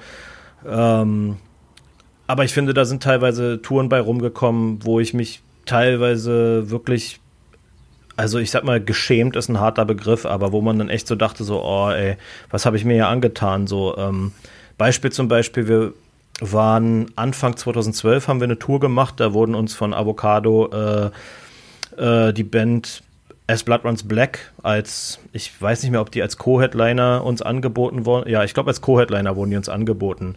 Und ich kannte halt As Blood Runs Black noch so aus MySpace-Tagen. Und es war halt, am Anfang klang die Band halt wie so eine Black Dahlia-Mörder-Kopie irgendwie. Und, ähm, und als sie uns angeboten worden sind, dachte ich so, ja, okay, passt gut genug und habe mir hab mich nicht weiter informiert, sagen wir es mal so. Und dann spielen wir halt die erste Show von der Tour und ähm, die Band hat vor uns gespielt bei der ersten Show. Ich glaube, wir haben rotiert mit denen. Und ich dachte mir so, okay, ich gehe mir die Band jetzt mal angucken. Und dann laufe ich halt aus dem Backstage raus und die Band fängt an zu spielen. Und dann ist es halt auf einmal so melodischer Metalcore mit so einem Ballermann-Frontmann, der halt so äh, der halt so den Animateur gemacht hat, so auf der Bühne, ne? Irgendwie so, alle Leute rechts sagen hey, alle Leute links sagen ho. Und ich dachte halt so, Alter, ey, was habe ich mir hier nur. Darf, und das jetzt vier Wochen so, ne? Äh, also so eine Sachen, da habe ich schon manchmal auch bereut. Ja, wie, wie, soll ich sagen? Das Problem ist vielleicht auch, dass, dass keiner von uns bei, bei uh, War from a Hardest Mouth so irgendwie Metalcore-Hörer war und wir waren nicht so, nicht so richtig informiert über, äh, über die einzelnen Bands oder unser Szeneverständnis war irgendwo kleben geblieben bei 2006, 2007 irgendwie und dann hat man halt nicht manchmal nicht kritisch sich nochmal Bands reingezogen, bevor man so einer Tour zugestimmt hat. Und ähm, da gab es dann, wie gesagt, Situationen, wo ich, ja, wo mir das dann einfach echt so ein bisschen unangenehm war. Äh, das würde ich so als Fehler, vielleicht mal so als Fehler, den man gemacht hat und aus dem man aber auch gelernt hat, irgendwie ähm, ja, würde ich so bezeichnen, als, als Fehler, aus dem man gelernt hat. Ähm, gute Erlebnisse. Also wir haben mit War from Mouth gute Festivals gespielt, immer mal irgendwie. Ich glaube, das letzte Full Force, was wir gespielt haben, 2013, das war eine Riesenshow für uns irgendwie. Da war das ganze Zelt bis über die Rennen, also bis über den Rand hin voll. Und das war super geil. Ähm, wir sind mit der Band ja auch wirklich viel rumgekommen, nach Australien und so Sachen. Also ich sag mal so, im Großen und Ganzen kann ich mich über die Zeit überhaupt nicht beklagen. Das ist halt, äh, man hat halt die 20er damit verbracht, durch die Welt zu tingeln und, äh, und ja, einen auf Rock'n'Roll zu machen.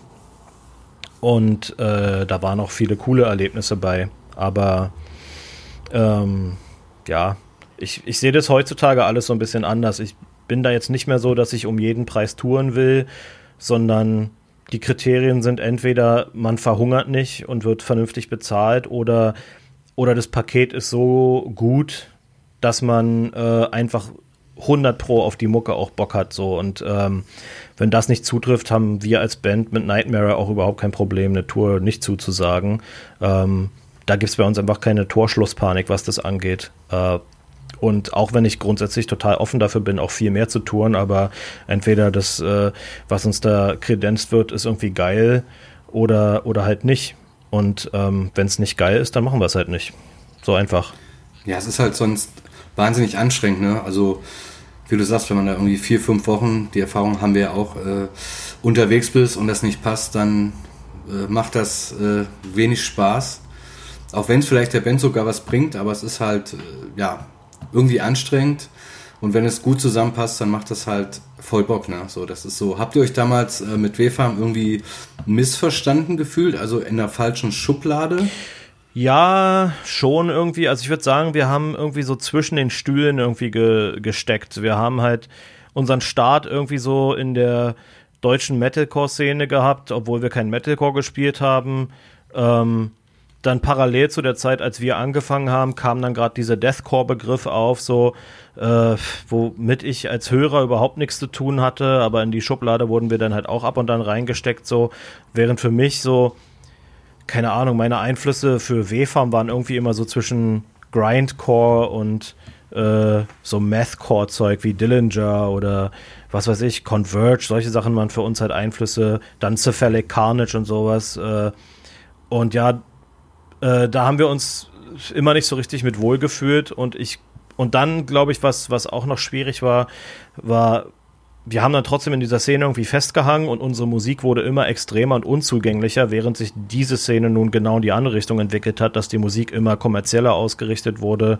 Ähm, ne, du hast immer mehr Popkultur, äh, immer mehr Popkultur hat Einzug gehalten in, in, in diese, äh, ja, in Metalcore so als Genre. Und ich glaube, dass das so schlussendlich auch, auch schwierig war. Und wir haben das auch auf teilweise auf Shows gemerkt, so manchmal auf, wir haben dann auf Festivals gespielt mit irgendwelchen Metalcore-Bands und dann kamen wir da mit unserem, mit unserer letzten Platte, mit diesem ultra dissonanten Hassbatzen an und die Kids haben das teilweise überhaupt nicht geschnallt. Never Say Die, das gleiche mit Parkway Drive. Ja, die größte Tour, die wir gefahren sind, das hat sich äh, zur Hälfte nutzlos angefühlt, weil die, das Publikum total jung war und halt dann nur noch so Unterhaltungs-Metalcore kredenzt haben wollte. Ja, und das wart ihr jetzt nicht wirklich. Nee, genau.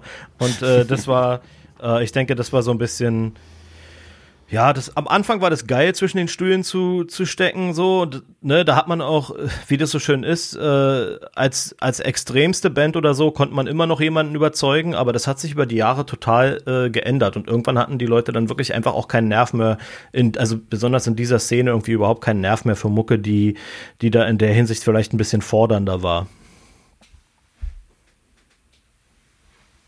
Ja, ich meine, das, das ist ja egal, wenn du, wenn du halt auch immer so, ich hatte das ja damals auch gemerkt, äh, als, ich habe ja auch mal mit unserem Gitarristen, also mit dem Long Distance Calling Gitarristen Flo in so einer Band und wir haben mit der letzten Platte auch was versucht, was natürlich auch von euch musikalisch nochmal sehr weit weg war, aber äh, da war es sehr ähnlich, ne? Da haben wir auch äh, was anderes ausprobiert als das, was gerade angesagt war und sind damit so ziemlich äh, gegen die Wand gelaufen, so, weil das einfach keiner hören wollte, so, ne, und, ähm, aber meistens, so rückblickend kann man dann ja sagen, so war, ich weiß nicht, wie du es siehst, also von den ganzen W-Farm-Platten, aber ist das dann auch die Platte, wo man im Nachhinein sagt, hör, das ist aber auch irgendwie für mich persönlich die geilste äh, Platte gewesen, so, ne, so ist es zumindest für mich.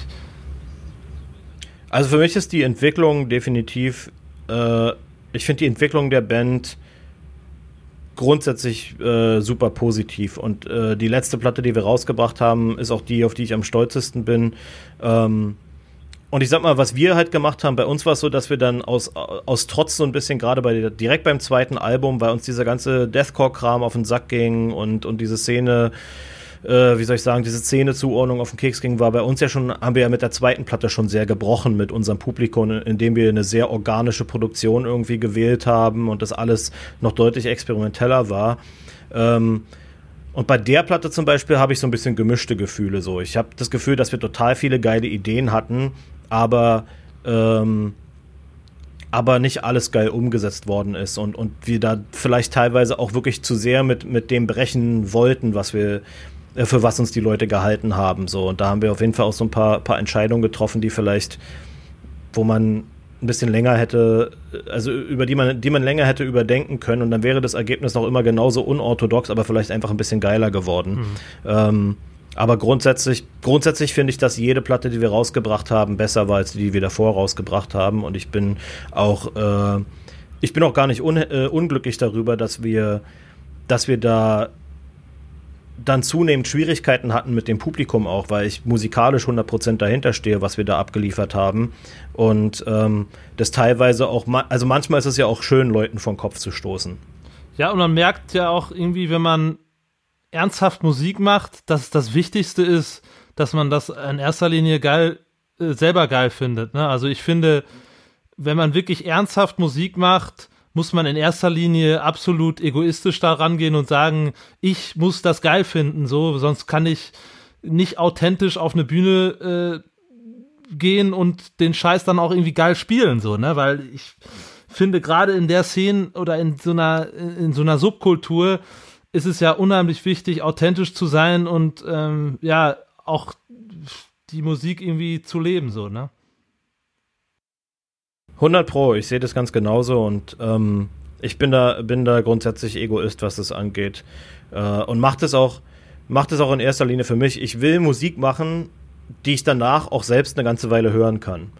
Also, also ich will ja, mein Anspruch als Fan ist ja auch, dass wenn eine Band, die ich gut finde, ein Album rausbringt, dann erhoffe ich mir davon, dass ich mir das Album äh, im Idealfall für Wochen und Monate immer mal wieder anhören kann und geil finden kann. Und ich will meine eigene Musik genauso hören können. Ich finde es immer schwierig, wenn Leute sagen, so ja, äh, sobald ich meine, also Musiker, wenn Musiker sagen, ich höre mir meine eigene Musik nicht an, dann denke ich mir immer so, ja, schade eigentlich so. Also ich mache mir auch, ich mache tatsächlich auch Musik, die ich selbst hören will.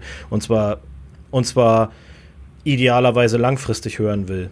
Ähm, und ja, deswegen, ich bin da auch, bin da auf jeden Fall auch sehr egoistisch, was das angeht. Und entweder den Leuten gefällt es oder nicht. Das ist, äh, da hängt jetzt auch mein Leben nicht von ab. Äh, und von daher, was soll's? ne? Ist, glaube ich, die gesündeste Einstellung, ne? Also, es gibt vielleicht auch manchmal so einen Punkt in so einer Bandkarriere irgendwie, wo man sich entweder für Kunst oder für Erfolg irgendwie entscheidet. Wie man das auch immer im Nachhinein dann bewertet, aber in dem Moment, äh, wenn sich das so falsch anfühlt, in eine bestimmte Richtung zu gehen, dann ist das auch die richtige Entscheidung, egal ob die Leute dann mitgehen oder nicht. Und ja, vielleicht führt es dann irgendwann durch diese Entscheidung wieder an einen anderen Punkt, die man vielleicht sonst nicht getroffen hätte.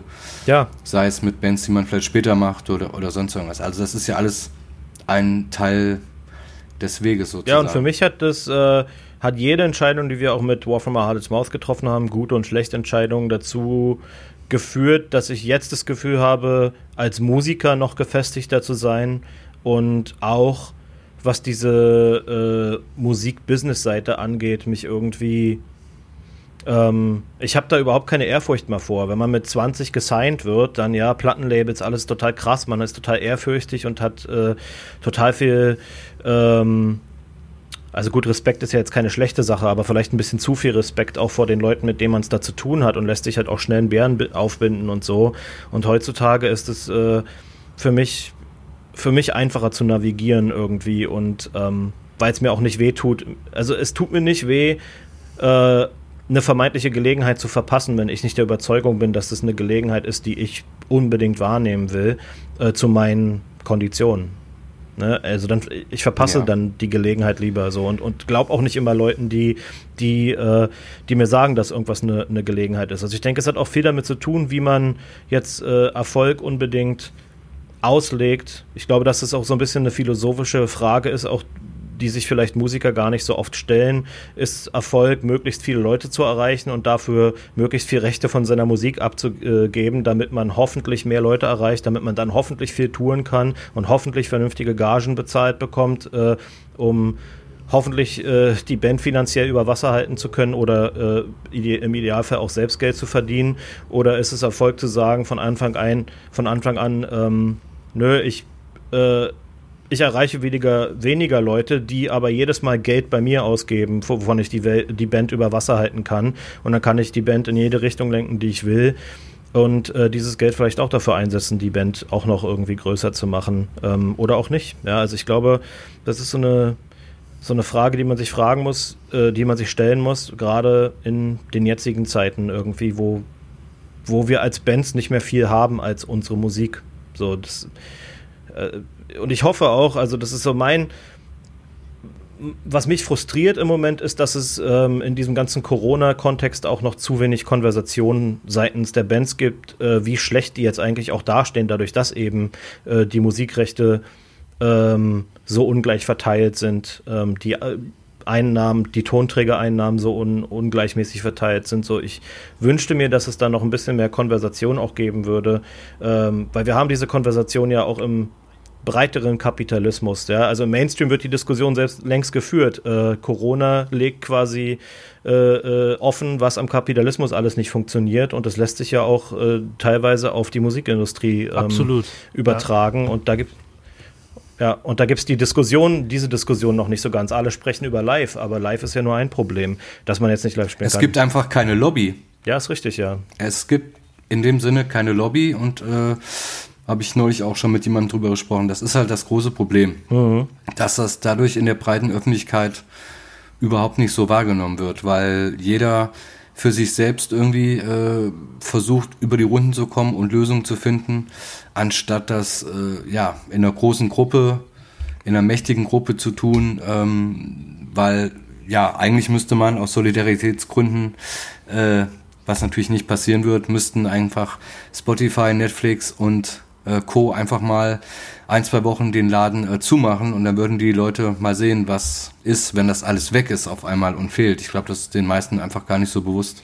Ja, ich denke, das ist auf jeden Fall auch definitiv, also die breite Gesellschaft hat dafür natürlich wenig, äh, wenig Verständnis. Es ist so ein ein selbstverständlicher Konsum, weil ich meine, wir sind ja alle so aufgewachsen. Wir setzen uns, keine Ahnung, wir werden zur Schule gefahren von unseren Eltern, das Radio ist an, die Musik plärt raus, es gehört einfach dazu und ähm, so wird man sozialisiert, dass, dass, ja. dass man auf all das Zugriff hat und ich verstehe schon auch, dass die Leute da ähm, dass, den Leu dass dem Konsumenten da vielleicht irgendwie das Verantwortungsbewusstsein fehlt. Ich denke aber, dass das auch nicht das einzige Problem ist. Ich denke auch, also, dass du eine Lobby ansprichst, ist gut. Eigentlich müsste es auch innerhalb der, äh, in der Musikindustrie sozusagen vielleicht auch äh, eine Gewerkschaft, so eine Art wie Gewerkschaft oder Lobby für, von Musikern geben, die auch dafür sorgen, dass die Arbeitsbedingungen ähm, zwischen den Künstlern und der Musikindustrie fairer verteilt, also dass das alles fairer, ähm, fairer aufgeteilt ist sozusagen. Denn ich denke, das ist da gibt es eine Menge Nachholbedarf so und ähm, weil wenn Bands, wenn Bands nicht langsam drüber nachdenken, äh, was sie jetzt anders machen können, äh, also jetzt einfach warten darauf, dass man wieder touren kann, ist natürlich für viele Bands wahrscheinlich finanziell auch nicht ewig überlebbar. Und man muss sich halt echt überlegen, ja, wie kann man eigentlich grundsätzlich an der Musikindustrie vielleicht auch was ändern, dass man am Ende des Tages äh, als Künstler nicht darauf angewiesen ist, nur zu touren, sondern dass es eben auch andere Wege gibt, äh, aus seiner, aus seiner Kunst auch, auch, auch Geld zu machen. Und ich denke, da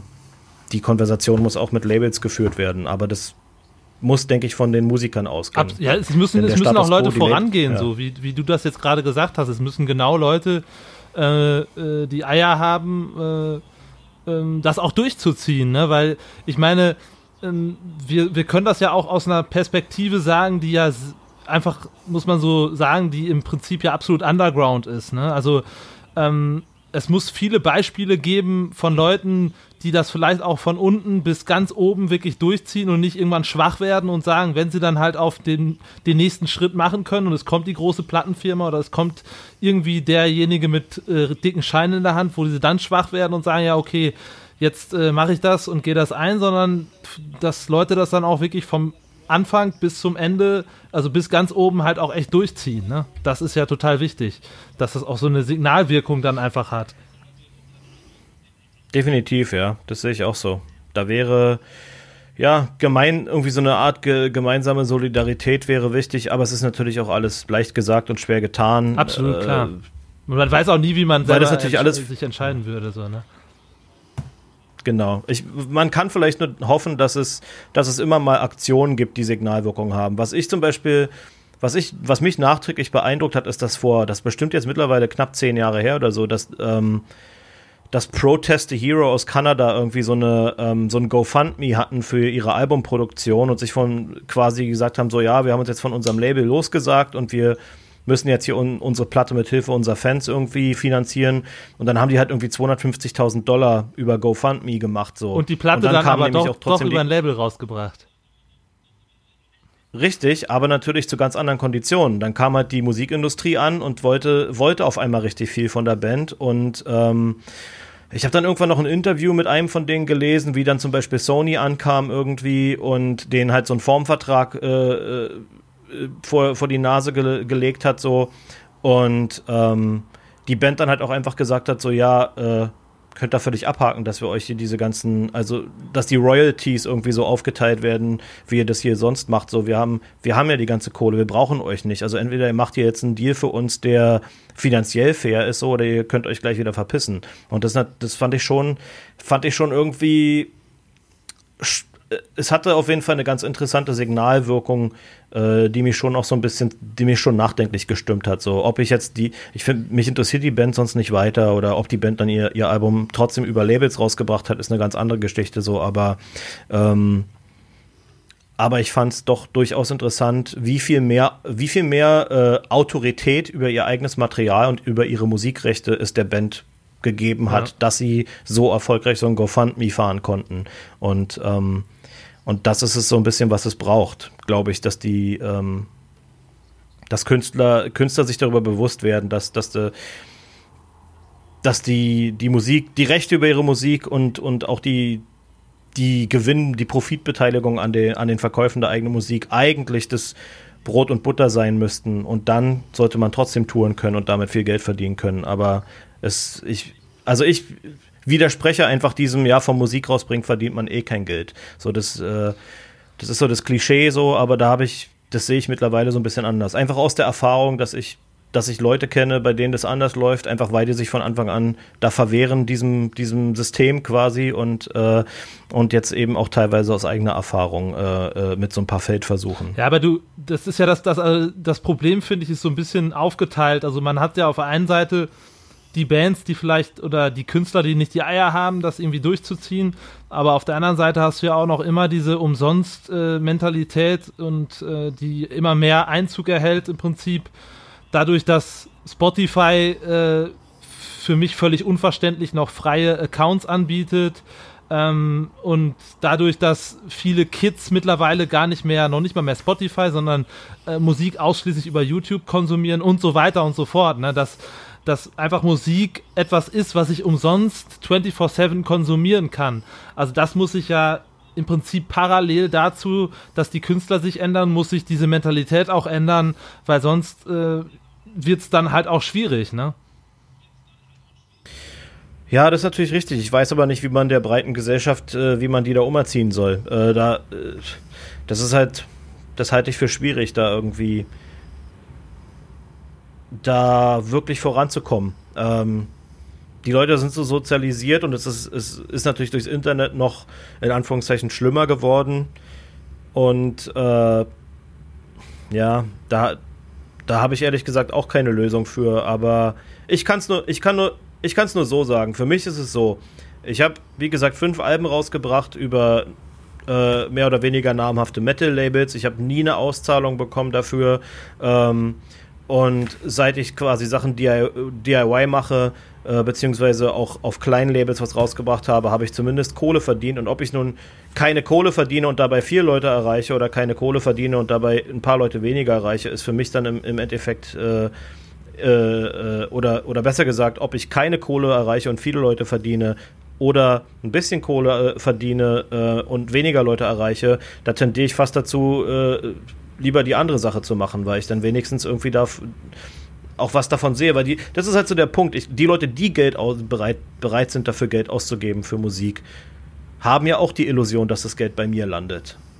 Und wollen, und wollen das ja vielleicht auch, ja. Also ich als ich als Fan wünsche mir ja eigentlich auch, dass eine Band dafür Geld bekommt, dass ich, wenn ich schon Geld ausgebe und es mir nicht nur auf Spotify oder YouTube anhöre, dann hoffe ich ja auch, dass es bei der Band landet. Ähm, und wenn dann das nicht mal der Fall ist, ja, wenn dann diese, wenn dann diese, diese Peanuts sozusagen, die dabei rumkommen, trotzdem nur an der Band vorbeige, äh, vorbeifließen, dann finde ich das halt irgendwie, äh, das finde ich halt einfach irgendwie, Falsch. ja, es ist ein, genau, es ist ein unzumutbarer Zustand eigentlich für mich so. Und ich, ja, ich, ich glaube da, also da muss wahrscheinlich auf beiden Fronten was passieren, aber industrieseitig und bandseitig, glaube ich, muss auch, da muss, äh, da muss auch ein bisschen was passieren dass Bands versuchen, sich da ein bisschen Autorität auch zurückzuholen. Äh, und ich hoffe, dass der Effekt von Corona, wie gesagt, ist, dass da ein paar Bands zumindest sehen, so, okay, alles klar, diese Situation ist für uns eigentlich untragbar und wir können als Band gar nicht existieren, weil wir, weil uns nichts von dem gehört, was wir kreativ abliefern. Also da muss, ich glaube, da muss sich ganz frappierend was ändern, so, sonst, äh, ja, wir wissen ja nicht, ob die, wir wissen nicht, wie lange die ganze Scheiße hier mit der, mit der Pandemie noch läuft. Wir wissen nicht, wann die nächste Pandemie kommt. Äh, und wenn alles so unsicher ist, wenn diese ganze Tourindustrie so unsicher ist, dann muss man als Künstler überlegen, ja, was habe ich denn sonst eigentlich noch so? Und eigentlich ist das erste Produkt nicht das Live-Spielen. Das erste Produkt ist die Musik, die man aufnimmt und raushaut so. Und äh, daraus muss man, da muss man in der Lage sein, auch irgendwie was mit zu verdienen, meiner Ansicht nach. Stimme ich dir zu 100% zu, auf jeden Fall. Ja. Ja, äh, huh, waren, äh, ich glaube, heute eine ne, ne Folge, wo wir alle viel äh, auch uns irgendwie äh, über das ausgekotzt haben, was vielleicht nicht so geil läuft. Aber das finde ich, ich habe das auch schon eingangs äh, kurz erwähnt gehabt, dass ich das auch total wichtig finde, dass man das macht. Ähm, und trotzdem ja irgendwie hoffe ich auch, äh, wir sind ja auch alle drei trotzdem Leute, die wahnsinnig gerne Musik machen so und äh, sehr viel Herzblut da reinstecken und da jetzt auch nicht, das soll zumindest von mir, äh, das soll ja nicht irgendwie so klingen, als hätte man da keinen Bock mehr drauf, so, sondern äh, ja, einfach versucht eventuell auch ähm, aus dieser Scheißlage so ein bisschen was mitzunehmen und vielleicht auch was besser zu machen. Ne? Was du jetzt gerade zum Schluss angesprochen hast, äh, ist, finde ich, so ein relativ gute, äh, relativ guter Schlusssatz sozusagen. Ähm, ja, Jan, hast du noch irgendwas, was äh, du gerne wissen möchtest? Nö, also ich habe alle meine Fragen, die ich Simon fragen wollte, habe ich gestellt und äh, befriedigt beantwortet bekommen. Sehr gut. Ich äh, war jetzt mental schon bei der Playlist. Ah ja, ja. Und, Nee, äh, also ich kann auch nur noch mal abschließend sagen, also auch wenn jetzt vieles vielleicht erstmal äh, augenscheinlich äh, äh, negativ klingt, so also mir macht ehrlich gesagt Musiker sein jetzt im Moment sogar fast mehr Spaß als vorher. Ich habe so ein bisschen ich habe so ein bisschen das Gefühl, dass der positive Effekt von, von Covid ist, dass man auch gezwungen ist, als Musiker in anderen Bahnen zu denken. Und es ist da so ein bisschen so wilder Westen angesagt und jeder kann eigentlich auch nochmal wirklich kreativ werden, irgendwie, äh, was er mit Mucke, mit seiner eigenen Musik eigentlich alles anstellen kann. So. Und ich glaube, da sind noch, äh, da gibt's noch viele ungeahnt, viel ungeahntes Potenzial irgendwie, was das angeht. Und, und für mich ist es alles total aufregend eigentlich. Äh, äh, da jetzt zu versuchen, meine eigene Infrastruktur irgendwie aufzubauen, statt mich auf die Infra äh, statt mich nur darüber zu beschweren, dass mir die äh, existierenden Infrastrukturen nicht in Kram passen. So. Äh, und das kann jeder machen. Ja. Ich glaube, das kann, jeder hat die, äh, hat die Möglichkeit, was, was aufzubauen. Gerade jetzt, wo eben, wo man keine Zeit zum Touren hat, hat man vielleicht ein bisschen mehr Zeit drüber nachzudenken, was man äh, noch machen kann. Ja, und was man aus den Scherben, die man vielleicht in, in ein paar Monaten vorfindet, neu zusammenbauen kann. Genau. Also das ist ja einfach spannend, was das ganze Musikbusiness, äh, man ist ja zu dieser Veränderung gezwungen und das bleibt auf jeden Fall sehr interessant. Denke auch. Da geht, da geht bestimmt noch einiges auch, was das angeht. So, wir werden schon noch einiges sehen. Ja, super. Ähm, ja, äh, wie gerade schon erwähnt, Jan äh, ist ja schon gedanklich da. Ähm, äh, wir haben ja so eine kleine Playlist, die wir äh, führen neben dem Podcast ähm, und packen da so am Ende jeder Folge jeder immer zwei Tracks drauf. Völlig egal, ähm, äh, wie lang die Tracks sind, völlig egal welches Genre, ähm, einfach was einem gefällt oder was man auch vielleicht denkt, was ähm, andere Leute sich mal unbedingt anhören sollten, so als kleine Empfehlung. Ähm, vielleicht magst du mal starten, äh, Simon, mit zwei Songs, wo du denkst, ja, die äh, möchte ich jetzt gerne mal vorstellen oder mal wieder in Erinnerung rufen. Ja, sehr gerne. Äh, Vorschlag Nummer eins oder, oder Beitrag Nummer eins wäre von der Band Wahlborg, das ist meine Lieblingsband aus Deutschland, äh, der Song Plasma Brand ähm, vom Album Endstrand. Sehr geiler Song, sehr geile Platte. Äh, extrem, äh, ich will nicht sagen unterbewertete Band. Ich glaube, die Leute, die sie kennen, äh, äh, erkennen auch äh, das unfassbare Talent äh, und die Großartigkeit. Aber irgendwie fliegt die Band noch unterm Radar. Ähm, von daher, genau, äh, Wahlborg, Plasma Brand. Und meine zweit, mein zweiter Beitrag wäre von Static Bloom, Static mit Q geschrieben. Ähm, der Song heißt Eight Hearts, Eight Spikes. Das ist so, äh, ja, modernisierter 90s Industrial irgendwie. Super geil produziert, äh, ziemlich hart und, und super dystopisch und düster. Das sind meine zwei, meine zwei Beiträge heute. Ja, vielen Dank. Jan. Äh, ich gehe in die komplett andere musikalische Richtung und ähm, habe zwei sehr ruhige Songs und zwar einmal von äh, RYX, so wird er glaube ich ausgesprochen, mit dem äh, Lied Thunder. Das kenne ich aus irgendeinem Film als Hintergrundmusik und habe es äh, shazamt. Deswegen habe ich hier so eine schöne Shazam-Liste. Mache ich auch immer. Äh, sehr ätherisch, sehr äh, ruhig, atmosphärisch. Super coole Stimme. Ähm, ja, das ist mein erster Song und der zweite ist noch sehr viel ruhiger. Ähm, von John Cage, ähm, einem ja, äh, Pianisten und Komponisten, der, äh, ich glaube, die Aufnahme ist aus den 50er Jahren. In the Landscape heißt der Song. Okay. Klaviermusik. Cool. Ähm, ich würde heute mal wieder ähm, etwas Lokales aus Münster draufpacken. Und zwar ein äh, Freund von uns, äh, sehr geiler Schlagzeuger, der ähm, so ein im Prinzip ein Ein-Mann-Projekt am Start hat, äh, wo er selber so teilweise sehr äh, vertrackte Elektronik mit äh, äh, Drums vereinbart und zwar Ex-Champion. Der gute Kövi ist der Trommler. Ähm, und zwar den Song Real Life in Real Places. Ähm, ist ein sehr atmosphärischer Song, aber ja, hört euch das unbedingt mal an. Und äh, das andere, wo wir heute ganz kurz bei dem Thema äh, neue Hip-Hop-Sachen, die aber eher so ein bisschen so 90s-Vibe haben, äh, der neue Track von J. Cole, der übrigens passenderweise äh, alles auf seinem eigenen Label released und jetzt auch gerade genau das gemacht hat. Er hat gesagt, pass auf, ich äh, hau heute um 12 Uhr eine Single raus, die aus dem Nichts kam so. Der postet, glaube ich, viermal im Jahr was bei Instagram und das ist aber total explodiert. Irgendwie die neue Single innerhalb von ein paar ähm, paar Stunden irgendwie schon Millionen äh, Klicks bei YouTube oder bei, bei Spotify. Äh, der Track heißt The Climb Back, ist äh, sehr politisch motiviert. Ich finde generell, der hat großartige Lyrics und ähm, auch ein super Live-Künstler. Ich habe den letztes Jahr in Deutschland live gesehen. In Amerika ist er, glaube ich, wesentlich größer noch als bei uns, aber hat eine saugeile Band am Start. Also äh, ja, unbedingt mal auschecken. Ähm, geiler Track. Ja, Geil. Sehr gut. Dann haben wir es. Dann haben wir es. Das kommt alles auf unsere schöne Liste. Äh, den Link schicken wir gerne dann auch die Tage nochmal rum über unsere Social Media Kanäle. Simon, Yo. vielen, ja, vielen Dank. Geil, ja, danke euch.